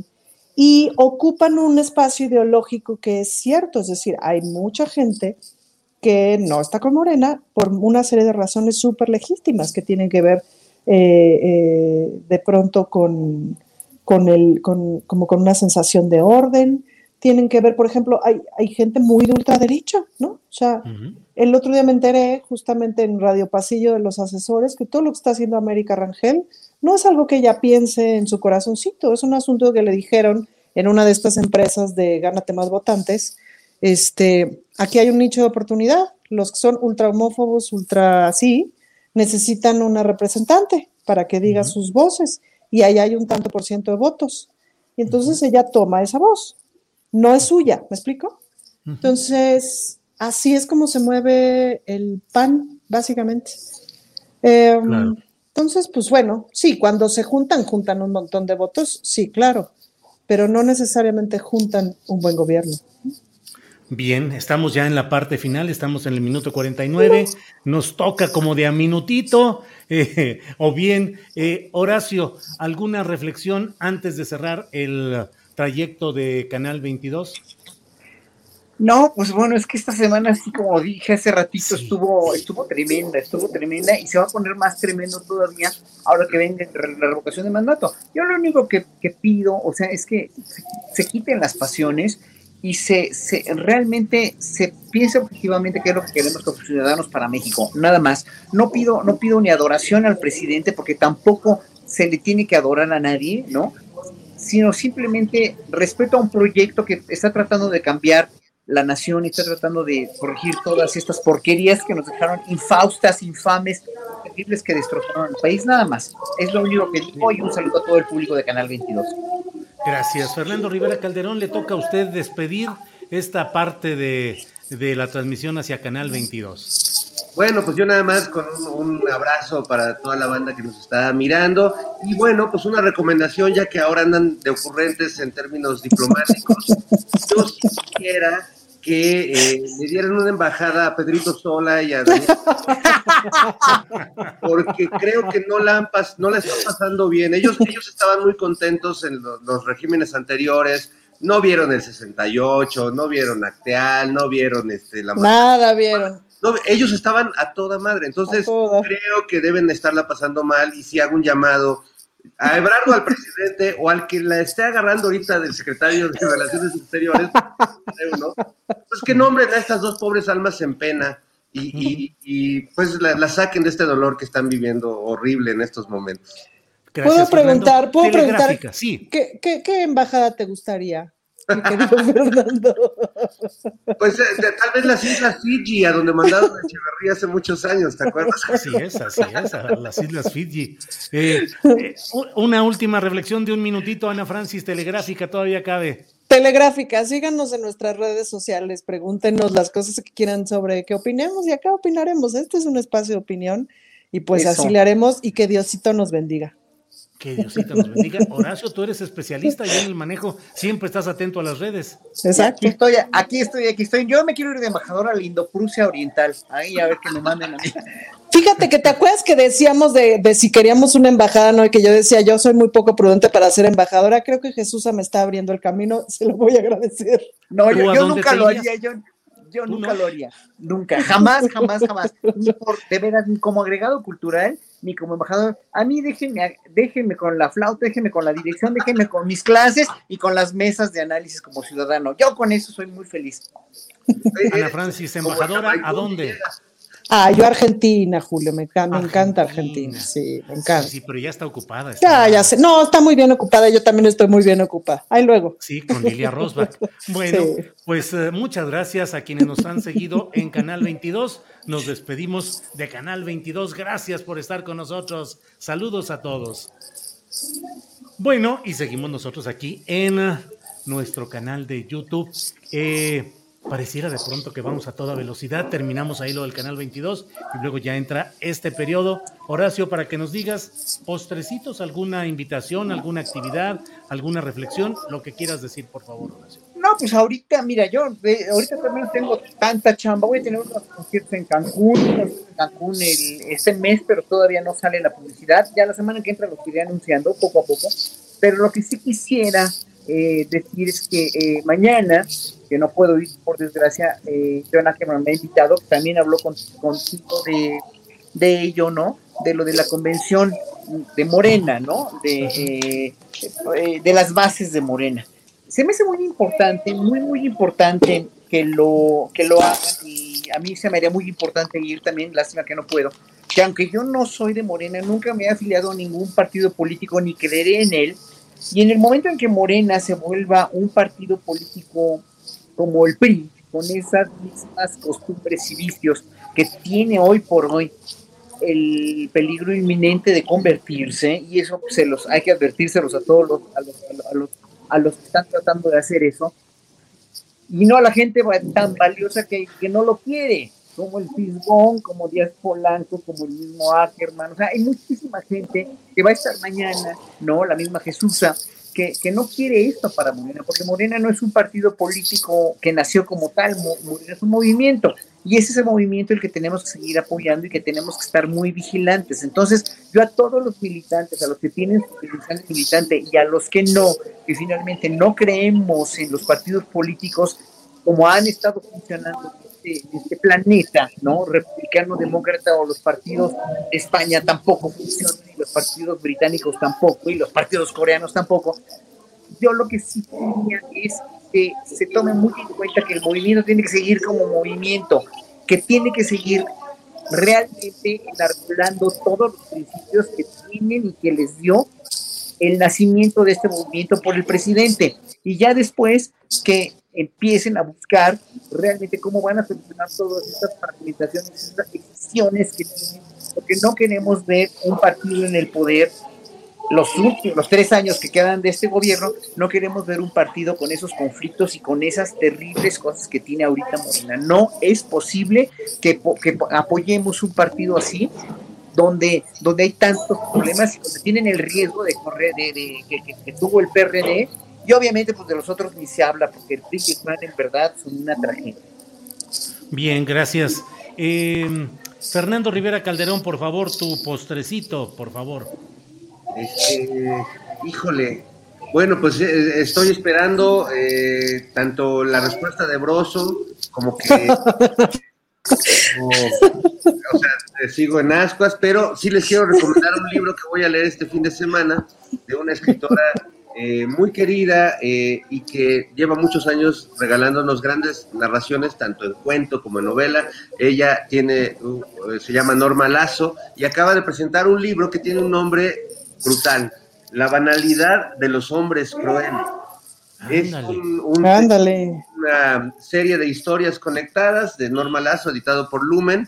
Y la verdad es que aunque lo voy a empezar a leer este fin, me atrevo a recomendárselos porque es una escritora que sigo, que leo desde hace muchos años y que sé de su gran talento, más allá de los grupos literarios y de los autores que se ponen de moda, ella es una, una autora constante y que en cada entrega me parece que, que va mostrando una evolución y una madurez eh, como narradora. Así que bueno, pues va de recomendación La banalidad de los hombres crueles, que bueno, parece que es un título que tomó pues como que de la vida real, ¿verdad? Sí, sí, sí, la banalidad de los hombres crueles. Bueno, los hombres que no amaban demasiado a las mujeres. Por ahí Es- esos que Bueno, vienen de Marte. Sí, Esos así que es. vienen de... Que ya sabes lo que dice, ¿no? Las mujeres son de Venus, los hombres son de Marte y los tigres del norte. Buenísimo. Muy Ana- bello. Ana Francis, por favor, ya en la parte final, lo que desees agregar, por favor. Dos postrecitos. Uno, pregunta a alguien en el público que si hay ideología en los políticos mexicanos, que cómo, cómo se explica el chapulineo. ¿Cómo me lo explico? Pues un poco como todo en la vida. No todas las personas somos lo mismo y hay de todo como en todos lados. Esto que decía Fernando Rivera Calderón hace ratito de hay una derecha que no se ha ido. No, y no se irá. Es decir, hay un, hay un pensamiento y una idea de mundo, de nación, de ciudad, de contrato social que ahí sigue y que piensa que las cosas deberían ser distintas y que piensa que personas como Horacio y como yo no deberíamos de existir, eh, etcétera, etcétera, etcétera. Pues no, y eso ahí va a seguir estando, no podemos hacer como que no está. Eh, y va a seguir estando al mismo tiempo que hay tantas cosas tan hermosas eh, como este cuarteto, por un lado. Y luego, por otro lado, decirle, pues sí, hay chapulineo, pero hay políticos muy decentes y hay políticos bien interesantes y bien entrones y, súper buenos líderes sociales y tal, independientemente del presidente, de la jefa de gobierno, pues échale ojo, ¿no? Por eso les digo que sigan en nuestras redes sociales, porque vale la pena que nos vayamos conociendo y que se vayan conociendo y que vayan conociendo a los otros políticos. Y decirles que el día de mañana en el Teatro Bar El Vicio, las Reinas Chulas terminan temporada de un show que, que me dicen que está muy bueno, que me dicen que está rebaboso, y pues que yo voy a ir. Por si quieren venir, es a las 7 de la noche. Y se llama Los Christmas Papers. Los Christmas. Los Christmas, ya ves que las reinas chulas siempre nos hemos caracterizado por pues, una investigación muy peleaguda y tener información que nadie tiene en el mundo. Ajá. Entonces, ahora la, la- la versión simplificada de las reinas chulas, que son Nora Huerta y Cecilia Sotres, pues tienen este espectáculo en el vicio, es a las 7 de la noche, porque ya son señoras, entonces ya hacen cabaret temprano. Em, Oye, ya Ana ellas ya son señoras mayores, yo no. Eh, eh, deberían de ponerle la versión de austeridad republicana de las reinas chulas. la versión de austeridad republicana de las reinas chulas, pues ahí están, ahí están chingándole en el teatro. Voy, a- voy a irlas a ver porque son muy simpáticas y me río mucho. Entonces les invito a que vayan a ver los Christmas Papers en el Teatro Bar El Vicio. Muchas gracias. Horacio Franco, pues gracias y buenas tardes por este viernes de Mesa del Más Allá. Gracias a todos, un abrazo enorme, eh, queridos amigos, y un abrazo a todo el público. Gracias. Fernando Rivera Calderón, gracias y buenas tardes. Un abrazo, pásenla muy bien, este, disfruten la vida, ya ven que, ya ven cómo es, ya ven cómo es. Sí, sí, sí, sí. De pronto pasa. Ana Francis Moore, gracias y buenas tardes. Muchas gracias y gracias por hacerme reír. Buenas tardes. Gracias. Hasta la próxima. Hasta luego. Bueno, pues ha sido la mesa del más allá, esta muy famosa mesa que hoy iniciamos a las 2 de la tarde y terminamos a las 3 de la tarde. Ahora sí, andamos de puntualazos, muy puntuales en todo esto. Y bueno, regresamos con mi compañera Adriana Buentello, que nos tiene información relevante de este día. Adriana, pues ya nos echamos una mesa del más allá, una más de estas mesas del más allá. Me acabo de terminar mis palomitas, así que ya estoy listísima para dar el resumen, Julio. Fíjate que hay muchas cosas interesantes también, eh, además de esta declaración tan fuerte eh, que hizo el presidente contra Carmen Aristegui. También eh, se refirió a esta denuncia que presentó el Partido Acción Nacional el día de ayer que vimos esta denuncia sobre el supuesto conflicto de interés o esta supuesta casa del hijo del presidente López Obrador y pues aseguró que no hay nada ilegal por un lado, pero también que solo lo hacen por el escándalo y pues tirar lodo porque no pueden de otra forma. Si te parece, vamos a escuchar. Ahora con lo de la supuesta casa de mi hijo en Houston, un escándalo. Ya este, un partido eh, presenta una denuncia a la fiscalía, adelante. Obvio, no hay nada ilegal, nada absolutamente. Pero es el escándalo, es tirar lodo.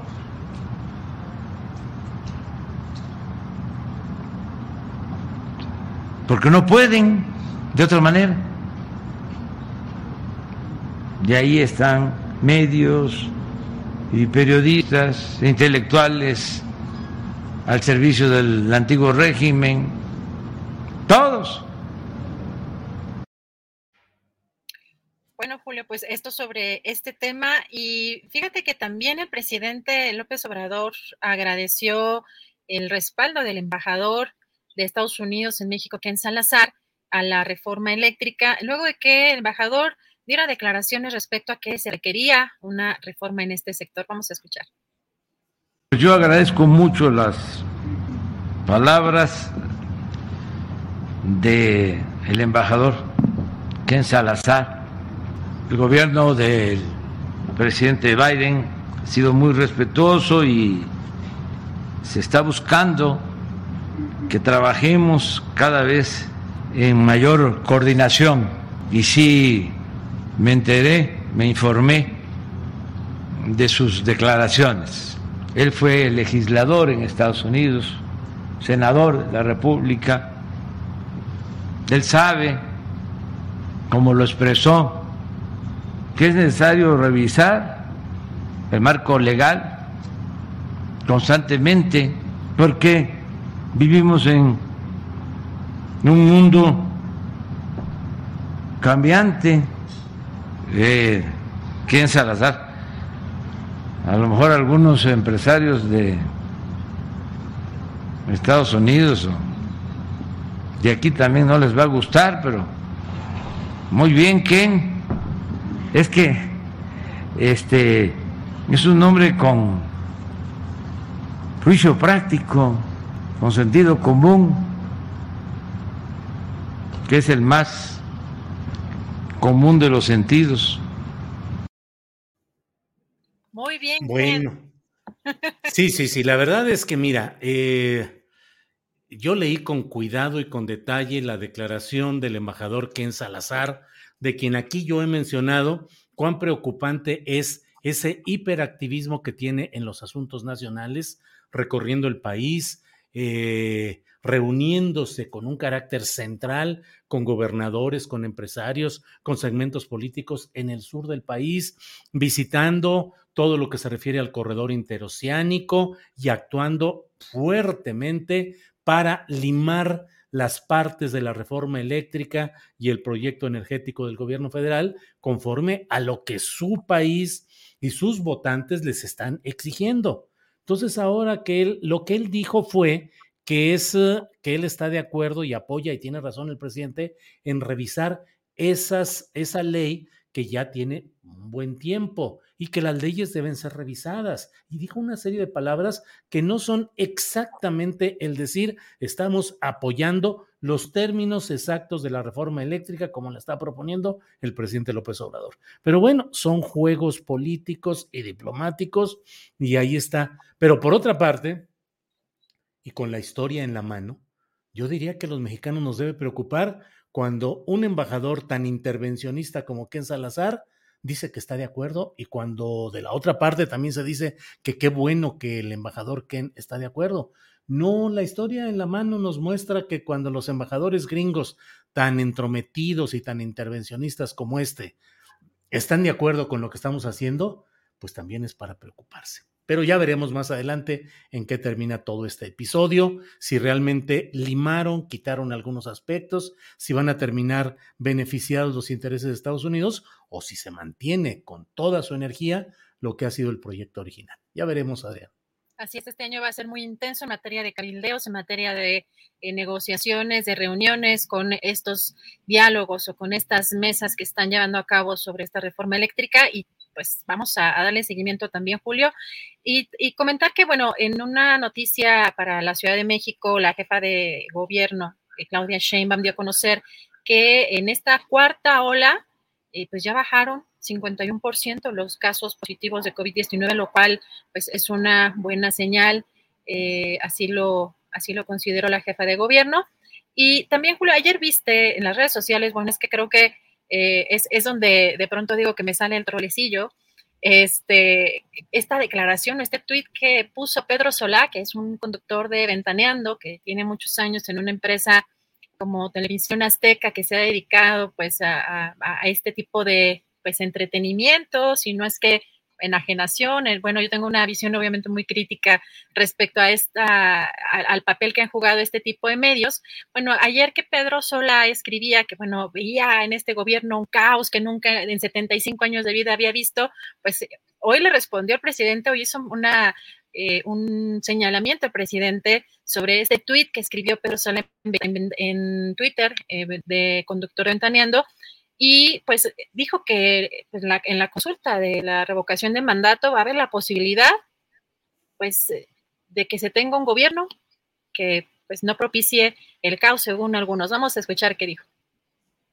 Ayer estaba viendo un mensaje de un comunicador diciendo que él tenía, creo que 75 años de edad y que nunca había visto una situación tan crítica en México, que era un caos, todo. Entonces, si es así, como él lo señala, pues va a haber la posibilidad de que se tenga un gobierno que no propicie caos ya que ponga orden en el caos. Y esa oportunidad se va a tener con la consulta, porque se le va a decir quién es el responsable en, el caos, aceptando sin conceder, dirían los abogados. El presidente. Entonces, hay una gran oportunidad si este, no está de acuerdo, y así muchos otros, millones, que no estén de acuerdo, a votar y para afuera el presidente. Ahora sí, hay quienes piensan que no es así como él lo señala, entonces van a votar pues, para decir que sigue el presidente. Bueno, pues bueno, la verdad es que ve dónde andamos en cuanto al análisis político de, bueno, pues Pedro Solá, que es un hombre con siempre con expresiones muy peculiares, muy eh, ligeras. Recordemos que él tuvo una gran fama cuando se equivocó al dar una marca de mayonesa que era la otra. Creo que era de McCormick y dijo que era Hellmans o algo así por el estilo. Y luego más adelante eh, comentó cómo lo regañaron y dijo él, caray, pues es que yo entiendo que, que la empresa vive de la publicidad y yo me equivoqué. Y dijo que le habían cobrado, eh, que lo habían castigado con 75 mil pesos de castigo por ese error y que los estuvo pagando de a 5 mil pesos mensuales o quincenales, no recuerdo, pero de a 5 mil en 5 mil, 75 mil pesos. Así es que bueno, pues es análisis político con mayonesa el que hace el señor Pedro Solá. o sola, no sé cómo se Julio, además, imagínate ese tipo de personas, ¿cuánto ganan en ese tipo de empresas? o sea, 75 mil pesos, bueno, para todo lo que digamos, generan y, reciben estos sueldos este tipo de personas, porque además hay una disparidad no solamente en, los conductores titulares de noticieros, sino también en los que se dedican al entretenimiento, que obviamente el entretenimiento, el entretenimiento vende muchísimo más. Así que bueno, eh, eh, también yo coincido eh, con Fernando Rivera Calderón que le da, y contigo, que, le da voz o le da eco a ciertos personajes que quizá no tendrían mayor trascendencia desde la conferencia mañanera, porque en las redes la verdad es que sí, de pronto es una es una batalla ahí de pronto que me imagino mentalmente con comida todos aventándole a todo mundo, ¿no? Este, todo mundo saliendo, este, no, no logrando salir, este, em, con vida de, esas, de esas guerras tuiteras, pero bueno, Julio, eh, esto se dio en la conferencia mañanera de hoy también. Y finalmente vamos a poner este tuit de Enrique Peña Nieto porque reapareció, Julio, ayer de que conocer la muerte de este empresario a los 90 años de Alberto, Alberto Bueno, hoy Peña Nieto puso este tuit en la mañana donde lamenta profundamente el fallecimiento de este empresario Alberto Balleres eh, González.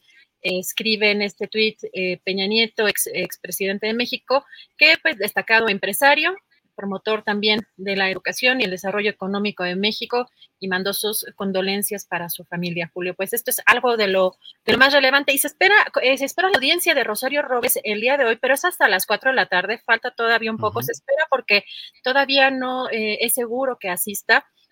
Así que también vamos a, darle seguimiento a este tema y recuerden que eh, terminando aquí el programa pueden asomarse al portal julioastillero.com para tener pues la información de aquí hasta el lunes que ya eh, regresemos al programa, Julio. Así es, Adriana, muchas gracias por esta semana, por este programa. Invito a quienes nos escuchan por ahí de las 8 de la noche.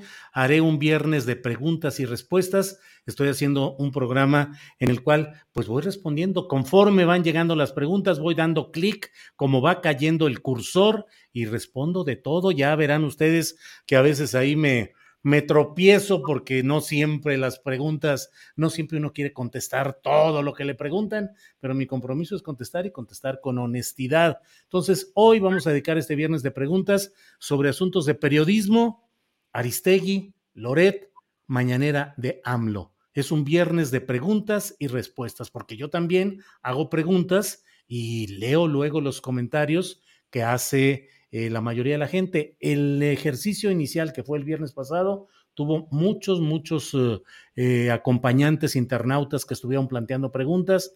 De antemano pido disculpas de que no es posible responderlas todas, pero sí les doy mi palabra de que voy cayendo como va cayendo el cursor en la parte lateral aquí de nuestra pantalla, va saliendo y voy respondiendo. Entonces, hoy a las 8 de la noche, si hay algo especial en este sábado y domingo, ya lo platicaremos y bueno, gracias a la audiencia, gracias a nuestros acompañantes en estos programas, gracias a Tripulación Astillero, gracias a Adriana Buentello y Andrés Ramírez Conejo, y a preparar el programa de lunes, Adriana. Julio, nada más si me permites rápido antes de, terminar lo que eh, quería completar un poquito el comentario que hizo Horacio Franco sobre lo que ha hecho público ya Ernesto Ledesma. Y lo que sí es cierto que independientemente también del respeto y la admiración y el cariño que le tengo a Carmen Aristegui, yo sí eh, me solidarizo y me he solidarizado con Ernesto Ledesma porque creo que además en una época en la que Carmen sufrió pues unos eh, embates por parte del anterior eh, presidente, fue muy solidario Ernesto Ledesma y apoyó muchísimo a Carmen y creo que no recibió eh, de parte de Carmen, creo que no fue correspondido. Creo que sobre todo en un proyecto en el que es, ha costado, le ha costado mucho trabajo a Ernesto salir adelante, eh, pues porque el periodismo es complejo, sobre todo de manera independiente. Creo que en el momento en el que le tocaba también, creo que brindarle una manita, Carmen a Ernesto no lo hizo y yo lamento mucho esa parte porque sí me, me resultó muy dolorosa por el cariño que le tengo a Ernesto por el apoyo que también, eh, pues desde que lo conozco me ha brindado. Así que, pues nada más era un poco completar, digamos, lo que ya, como decía eh, Horacio, ha hecho, hecho público el propio eh, Ernesto. y que eso tampoco, digamos, que, que, le quita o el mérito, la parte de la trayectoria profesional que tiene la, la propia Carmen, pero sí, también me parece importante señalar que, que pues, la verdad hay, hay, cosas que también de pronto no entendemos de, eh, en, estos, de las personas que hemos en algún momento caminado juntas en, ciertos, en ciertas cuestiones. Así que, pues nada más, eh, pues esa, digamos, ese apoyo y esa solidaridad que eh, con, con, Ernesto de algo que él ya también había comentado y que se lo hemos comentado también eh, en, en, otros momentos, Julio. Sí, Adriana, pues esto que hoy mencionó el propio Fernando Rivera Calderón y que es algo que nosotros pues ya teníamos conocimiento y noción desde mucho tiempo atrás, al menos está eh, el hecho, lo que hoy dijo Fernando, de que hubo una especie, pues una prohibición para que eh, parte de los uh, comentaristas con Carmen, en este caso Lorenzo Meyer, eh, Fabricio Mejía y alguno más que se me escapa, eh, no estuvieran creo que nada más, creo que nada más era, eran ellos dos que estaban en una mesa, en una mesa que el propio Ernesto había creado para su espacio en, en Rompeviento y que pues no tenía nada que ver ni lo, con los horarios ni los ratings porque pues Ernesto ha caminado de una manera tan independiente y con digamos mucho esfuerzo que pues no tenía como ninguna comparación con lo que pues eh, había estado haciendo eh, eh, pues Carmen. Entonces sí, sí fue una pues una, una situación que pues yo creo que o sea, si a nosotros nos dolió, bueno, a, Ernesto, pues, y, y, pues nuestro abrazo y nuestro cariño siempre a Ernesto. Ernesto Ledesma es un gran periodista, usted lo puede ver eh, con opiniones muy firmes, con una decisión y una determinación periodística y cívica muy importantes, pero es un hombre también de una gran nobleza y de una gran sensibilidad interna. Ahí donde lo ve usted muy firme, ahí en sus cosas periodísticas, pero es un hombre al que le lastiman mucho las injusticias o pues este tipo de detalles. Entonces, sí, cuando lo supimos, lamentamos mucho que se diera así y siempre le mandamos un abrazo y reconocimiento a Ernesto Ledesma y a todo el equipo que hace tanto Momentum como Rompeviento como el grupo de reporteros de pie de página. Saben que cuentan con nuestro respeto y solidaridad. Y Adriana, pues tú bien sabes que aquí nosotros a veces le pensamos a veces para invitar a ciertas personas porque decimos, no vayamos a generarles ruido ahí en su, en otro lado, no vaya a haber algún problema, bla, bla, bla. Y bueno, muchas veces preferimos preguntar, oye, uh -huh. este, vamos a invitar, ojalá y no haya, no, si nos dicen no hay problema, pues adelante, pero pues siempre hay estas cosas en el mundillo periodístico, Adriana, pero bueno, pues También. es el pan nuestro. Uh -huh. Así es, Julio. Pues hoy estuvo, estuvo intenso el, programa y pues agradecer. Hay comentarios de todo y yo eh, respeto las opiniones de todas las personas, pero creo que debemos de, de ser más, todos, todos aquí, todas, eh, debemos de escuchar más lo que está sucediendo y dejar menos que las pasiones y la visceralidad nos consuman. Así que, pues, Julio, eh, ojalá este fin de semana, pues todos, tanto periodistas como este, gobernantes políticos podamos tomar minutos de reflexión y de descanso, porque de pronto las redes este, nos consumen todo lo que está pasando en la agenda. Sí, fíjate Adriana, no me sentiría honesto con mi conciencia si me quedara callado ante lo que sucede en este tema de López Obrador y de Carmen Aristegui.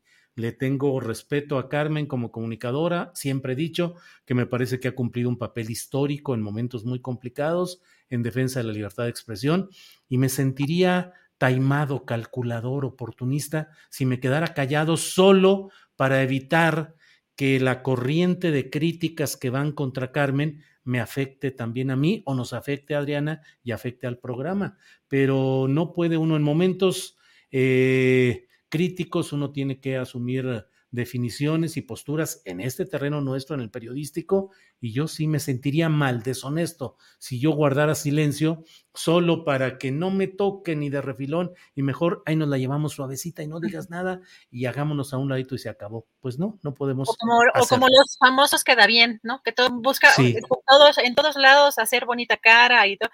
Híjole, la verdad es que está complicado, pero bien que lo especificas, definiciones en nuestro ámbito y no como el presidente espera definiciones políticas que estemos apoyando un bando o el otro, porque pues así, pues la verdad es que nos nos pasa a molar a los que queremos estar en el periodismo independiente, Julio. Pero bueno, ya vamos, se va a poner bueno entonces este viernes de preguntas porque el tema está intenso, así que pues allá te escuchamos en un ratito, Julio. A las 8 de la noche. Muy bien, gracias a todos, todas, todes, a ver si no se enojan porque diga todes. Y bueno, Adriana, hasta el próximo lunes. Hasta el lunes, buen fin de semana.